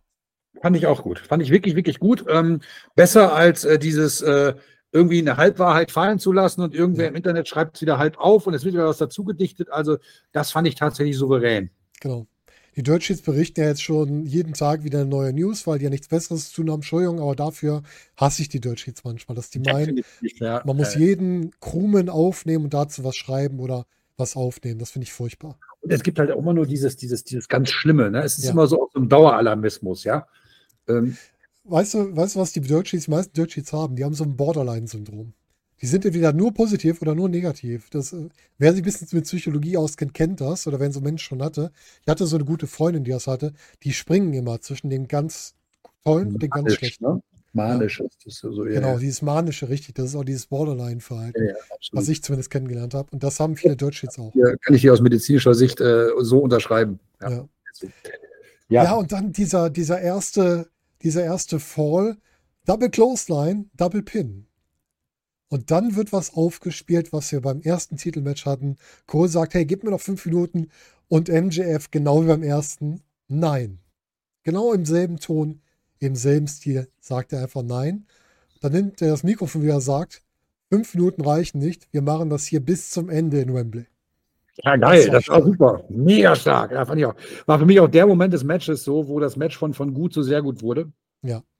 Tatsächlich. Ähm, für mich jetzt Roddy Strong an dieser Stelle auch gar nicht gebraucht, oder in, in diesem Match, der, der da reinhumpelt, so. Ähm, Finde den leider komplett farblos. So. Ja, das hat leider Roddy Strong schon immer. Ja, ja. Super Wrestler. Der hat so ein bisschen, den kann man ganz gut so ein bisschen in die Bret Hart Schiene packen. Technisch großartig, charakterlich sehr dünn. Sehr dünn. Selbst mit den Promo-Videos, die er damals bei NXT gebra- gekriegt hat, war das trotzdem schwierig. Immer noch. Mhm. Gibt garantiert Fans von Roderick Strong. Alles gut. Aber charakterlich ist da leider nicht viel. Nee. Und ich finde auch, es hätte ihn nicht gebraucht. Und wenn, dann hätte man am Finish eine der letzten Aktionen anders machen sollen. Nämlich als Adam Cole dann den Titel hatte, weil Bryce Ramsburg mal wieder ein Nickerchen machte und damit zuschlagen sollte, dann hätte er damit auch Roddy niederschlagen sollen. Ja. Dann hätte man es durchziehen müssen. Ja. Und dass man beim Finish dann wirklich sagt, wir machen jetzt keinen Finisher-Finish, sondern machen den Einroller. Selbst das fand ich bei diesem Match passt. Und was man auch immer noch sagen muss, auch für das ganze Match, der Panama Sunrise bleibt ein Strunznummer-Move. Ja, Also, Immer wieder. Wer, wer läuft denn freiwillig mit dem Kopf zwischen die Beine, damit er rumgeschleudert werden kann? besonders der, der springt vom Seil. Dann ist ja die ganze Energie quasi, wenn man so ein bisschen von Energielehre ausgeht. Ne? Wenn du runterkommst, geht die gesamte Bewegungsenergie in den Boden quasi. Die wird da abgegeben. Deswegen reagiert ja auch die Matte und die Holzplatte. Deswegen hörst du ja was. Das heißt, der Schwung ist raus. Dann hast du keinen Schwung mehr, den du mitnimmst. Das ist Blödsinn. Das ist physikalischer Blödsinn. Blödsinn. aus dem Stehen zeigen. Ja, richtig. Totaler Quatsch. Da macht Penta das Ding schon besser. Ja, obwohl der muss sich erstmal umziehen. Ja, richtig, der muss sich das umziehen. Und ich muss ganz ehrlich sagen, der Canadian Destroyer, weil das ja eigentlich der Ursprung ist, ist für mich die am meisten inflationär genutzte Aktion, die es, glaube ich, den letzten Jahren gibt. Ganz furchtbar. Obwohl er gut aussieht, aber er ist, eigentlich ist er furchtbar. Ja, total. Aber auch das Finish gut. Und dann auch wieder diese Finish-Szene danach. Ähm, MJF will halt den Frieden. Cole sagt nee, dann sagt er hier, nimm den scheiß Titel, dreht sich um und sagt ja einen Schlag halt zu. Die umgedrehte Szene, die wir beim letzten Mal hatten. Auch da Voll haben sie wieder mitgespielt. Super. Ja, voll, voll gut. Fand ich auch. Fand ich total gut. Ähm, hast du für einen Moment gedacht, dass Adam Cole zuschlägt? Nein, an dem Moment nicht mehr. Nee, ich auch nicht. Aber es war trotzdem gut, weil sie halt auf dieses alte Ding halt äh, Reminiszenz genommen haben. Ne? Ich finde auch, den, den Tipp sollte man machen. Aber man sollte dann auch sagen, wir bleiben jetzt bei dem, was wir gerade haben. Und ich glaube auch, dass wir den Cold Turn erst relativ spät sehen. Ich glaube, wir kriegen jetzt was mit dem Kingdom. Dann kriegen wir irgendwann, wenn CM Punk noch länger da ist, MJF CM Punk. Und ich glaube immer noch, dass ähm, Cole erst gegen Punk turnt und dann, wenn MJF ihm das dritte Match gibt, dann turnt er gegen MJF. Möglich ist es. Ich glaube, wir kriegen da die Trilogie auch noch. Ja, warum nicht? Von mir aus. Kann man, ähm, ja, Ich äh, kann, äh, ich sage etwas Positives über ein Match mit Adam Cole-Beteiligung. Ich war gut unterhalten. Kann ich verstehen. Mir hat es auch Spaß gemacht. Mir hat Spaß gemacht an der Stelle, ja. Das war das Story-Match des Abends. Ja, man muss mal dazu sagen, das ist ja meine, meine Abneigung gegen Adam Cole, ist ja auch so ein bisschen Running Gag dieses Podcasts. Ne? Ja. Ist, ich ich sage das ja, ich meine es ja gar nicht böse. Also, ihr wisst das ja, wie ihr das jetzt hier hört. Ja, klar. Es ist nicht jeder Wrestler gefällt nicht jedem und äh, ist völlig fertig. Ich habe ja nicht gesagt, dass er ein scheiß Wrestler ist oder ein blöder Typ. Das ist genau wie mein Adam Cole. Sammy Guevara war ja auch wieder dabei. Also, ja, hier ein ähnliches Bild so. Der ist ja auch technisch nicht schlecht, aber der ist auch einer, den ich einfach nicht mehr sehen, nicht mehr sehen kann und mag. Das ist einfach so. Alles Ja. gut. Alles in allem guter Event, kann man sagen. Ne? Definitiv. Äh, wenn du jetzt Skala 1 bis 10, wo würdest du das einordnen? Es ist keine 10, so eine Nee. 8, 7 bis 8. 8,5, so würde Ja. ich sogar. Ja, ich würde bei der 8 bleiben. Ich würde dann vielleicht nochmal, weil wegen hier, ne, Stadium Stampede, nicht so meins, Hm. Women's Wrestling wieder mal mit Füßen getreten. Deswegen würde ich bei der glatten 8 bleiben. Ja, okay, kann man sich tatsächlich wohl auf einigen. Ich würde sagen, ähm, es war auf jeden Fall ein Event, der ein gutes Pacing hatte. Das kann man definitiv sagen. Er war abwechslungsreich und er hat für jede Art von Wrestling-Vorliebe was da be beinhaltet. Mhm. Und ich habe also, äh, die Zeit ging super schnell rum. Es war sehr kurzweilig und ich habe, äh, sah da mein Geld für den Pay-Per-View gut angelegt. Meine, meine Total. Also das hat ich- sich diesmal richtig gelohnt. Die habe ich da tatsächlich gerne ausgegeben. So, es gibt Ja. ja, mal so Pay-Per-Views, ähm, ich weiß nicht, wie du das machst, ich schaue sie meistens über Fight und Ja. äh, kaufe sie dann einzeln direkt und äh, man ist immer so, ah, 20 Euro. mm. Aber ähm, es war bis jetzt bei, glaube ich, bei acht AEW Pay-Per-Views einmal, dass ich gesagt habe, das war nicht so geil, aber ansonsten ist es immer gut verdientes Geld oder gut angelegtes Geld und das kann man eigentlich bei fast jedem AEW Pay-Per-View sagen. Ich habe gerade das Problem, hatte ich bis zu All In, hatte ich das Problem mit All Out.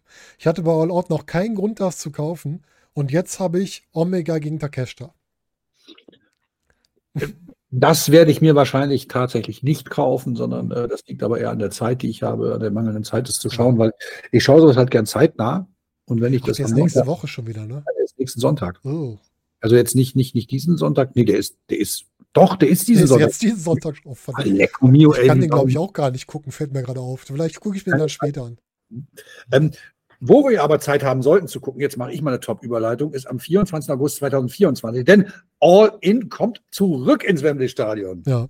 Ist 25. glaube ich, ne? 25. August Oder nächstes Jahr. 25. Ich, Mhm. Ja, boah, das ist halt wieder schwierig. Wir haben schon drüber gesprochen. Ich weiß es noch nicht, weil ich habe jetzt gerade lustigerweise kurz vor All In, es war ja auch die Gamescom am Wochenende. Und wir haben uns Ja. dieses Jahr entschieden, wir fahren da nicht hin. Und jetzt wurde ich so oft gefragt, ja, warum warst du nicht da? Ich sage, so Leute, wir machen es jetzt fix. Nächstes Jahr Freitag bei der Gamescom bin ich da. Hm. Und jetzt müssen wir halt nochmal gucken zum nächsten Jahr, ob wir dann sagen, wir machen wirklich ein, eine ganze Woche Urlaub draus und sagen dann, wir machen Freitag Gamescom, Samstag fliegen wir nach London, bleiben fast eine Woche da und nehmen Sonntag All In mit. Aber bei mir ist es ja nächstes Jahr, ich fahre jetzt nächstes, fliege nächstes Jahr zu WrestleMania und da ist es halt eher gar, eher gar nicht so sehr die Frage, okay, geldmäßig kriegt man es vielleicht noch irgendwie hin, so, äh, aber es sind halt zwei riesen Wrestling-Events, die mit sehr viel Aufwand, sehr viel Reisen verbunden sind. Richtig. Kosten sind nicht zu vernachlässigen, gerade die WrestleMania-Reise wird, wird sehr teuer, das, da müssen wir gar nicht drüber reden. Klar, logisch. Und äh, dann habe ich auch noch sowas wie einen Arbeitgeber, der mir Urlaub gewähren muss. Richtig. Das Problem habe ich auch gerade. Ich habe meine Urlaubsplanung geguckt. Eigentlich habe ich gar keine Zeit mehr, dann noch Urlaub zu machen. Ich auch nicht. Und äh, ja, weißt du, was wir sonst machen? Wenn wir, es, wenn wir nicht hinfahren, dann gucken wir das zusammen. Wir gucken, es, wir gucken es nicht an unterschiedlichen Orten zusammen. Wir Nein. gucken es bei dir oder bei mir. Genau. Da Machen wir gucken wir das das komplett zusammen. Richtig. Okay. Ähm, ich trage mir das schon mal ein. Ja, genau, so machen wir das. Ich bin freitags bei der Gamescom, dann machen wir sonntags, gucken wir all in. Den Montag kriege ich mir garantiert noch freigenommen und dann äh, läuft das alles. Und dann machen wir Ja. ganz entspannt den Abend. Jo. Dann nehmen wir unsere Frau mit, gucken die mit uns das wieder. Die haben ja eh beide mitgeguckt. Dann gucken wir, was so führt. Da wird es noch lustiger. Weil ich finde total interessant immer, meine Frau geht mit mir auch mal zur WXW, aber mal eine andere Sichtweise zu kriegen. Von jemand, der nicht so viele Events guckt. Nee, das tut meine auch, aber ich muss bei meiner Frau dann immer so ein bisschen, äh, so ein bisschen Überzeugungsarbeit leisten. Aber wenn sie da ist, hat sie auch eine gute Zeit, so, ne? Hm. Ja, aber das kriegen wir hin. So, Leute, ihr habt's gehört. Wir gucken das auf jeden Fall zusammen. Und dann äh, nehmen wir uns dann, wenn sie dann 25 wieder dahin gehen, dann passen wir es ein. dann fahren wir 25. zusammen hin und machen dann einen Live-Podcast. Genau. Oder zumindest Live-Eindrücke von vor Ort. Ich weiß nicht, wie das Netz da überall ist, aber müssen wir im Hotel gucken. Nehmen wir das gleiche Hotel, machen es aus dem Hotel. Aber ihr kriegt auf jeden Fall, das kann ich euch jetzt schon mal verraten, ihr werdet auf jeden Fall Impressionen von WrestleMania kriegen nächstes Jahr. Denn es, ich kann es jetzt vermelden hier im Podcast, ich glaube, ich habe es noch nicht gesagt. Es ist offiziell, ich habe Karten bekommen. Ich habe sehr, sehr, sehr gute Karten Oh ja, bekommen. Mit sehr guter coole, Sicht. coole Sicht schon, wie du gezeigt hast. Coole Sicht, wenn das wirklich so ähm, weit, und das hat mir auch gestern der Robert Dreisker im Podcast nochmal bestätigt, äh, dass das wirklich gute Sicht ist, der auch schon mal da war.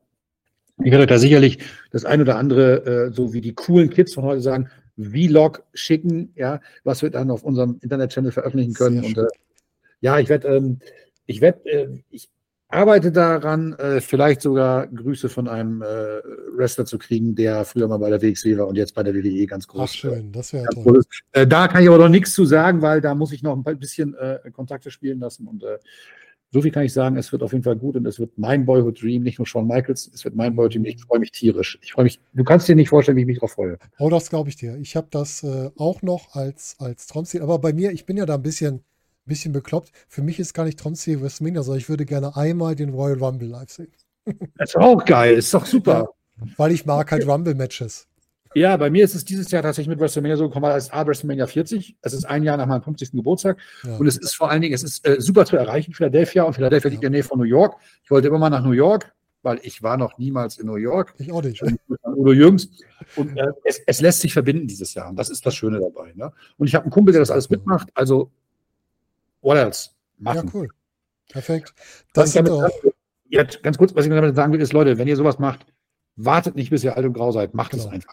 Follow your dreams, ohne Witz. Das klingt vielleicht ein bisschen pathetisch, aber seht zu, kratzt die Kohle zusammen, macht es und ich fühle mich dabei so gut. Ich habe so eine, ich habe auf selten auf Sachen so eine Vorfreude gehabt, wie auf das hier gerade.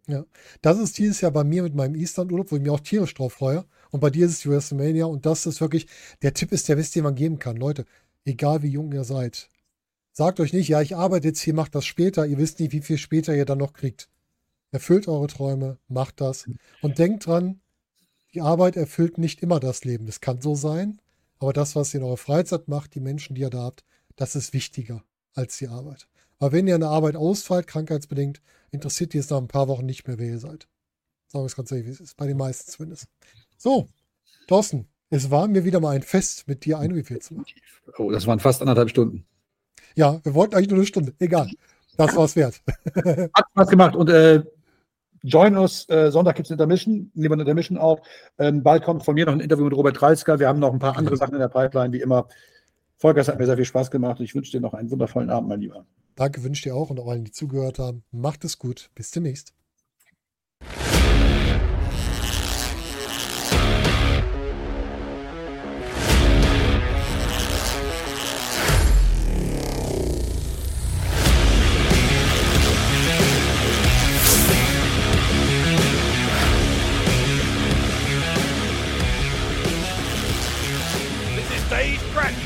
And you're listening to Just Bring It, the Nerd Podcast.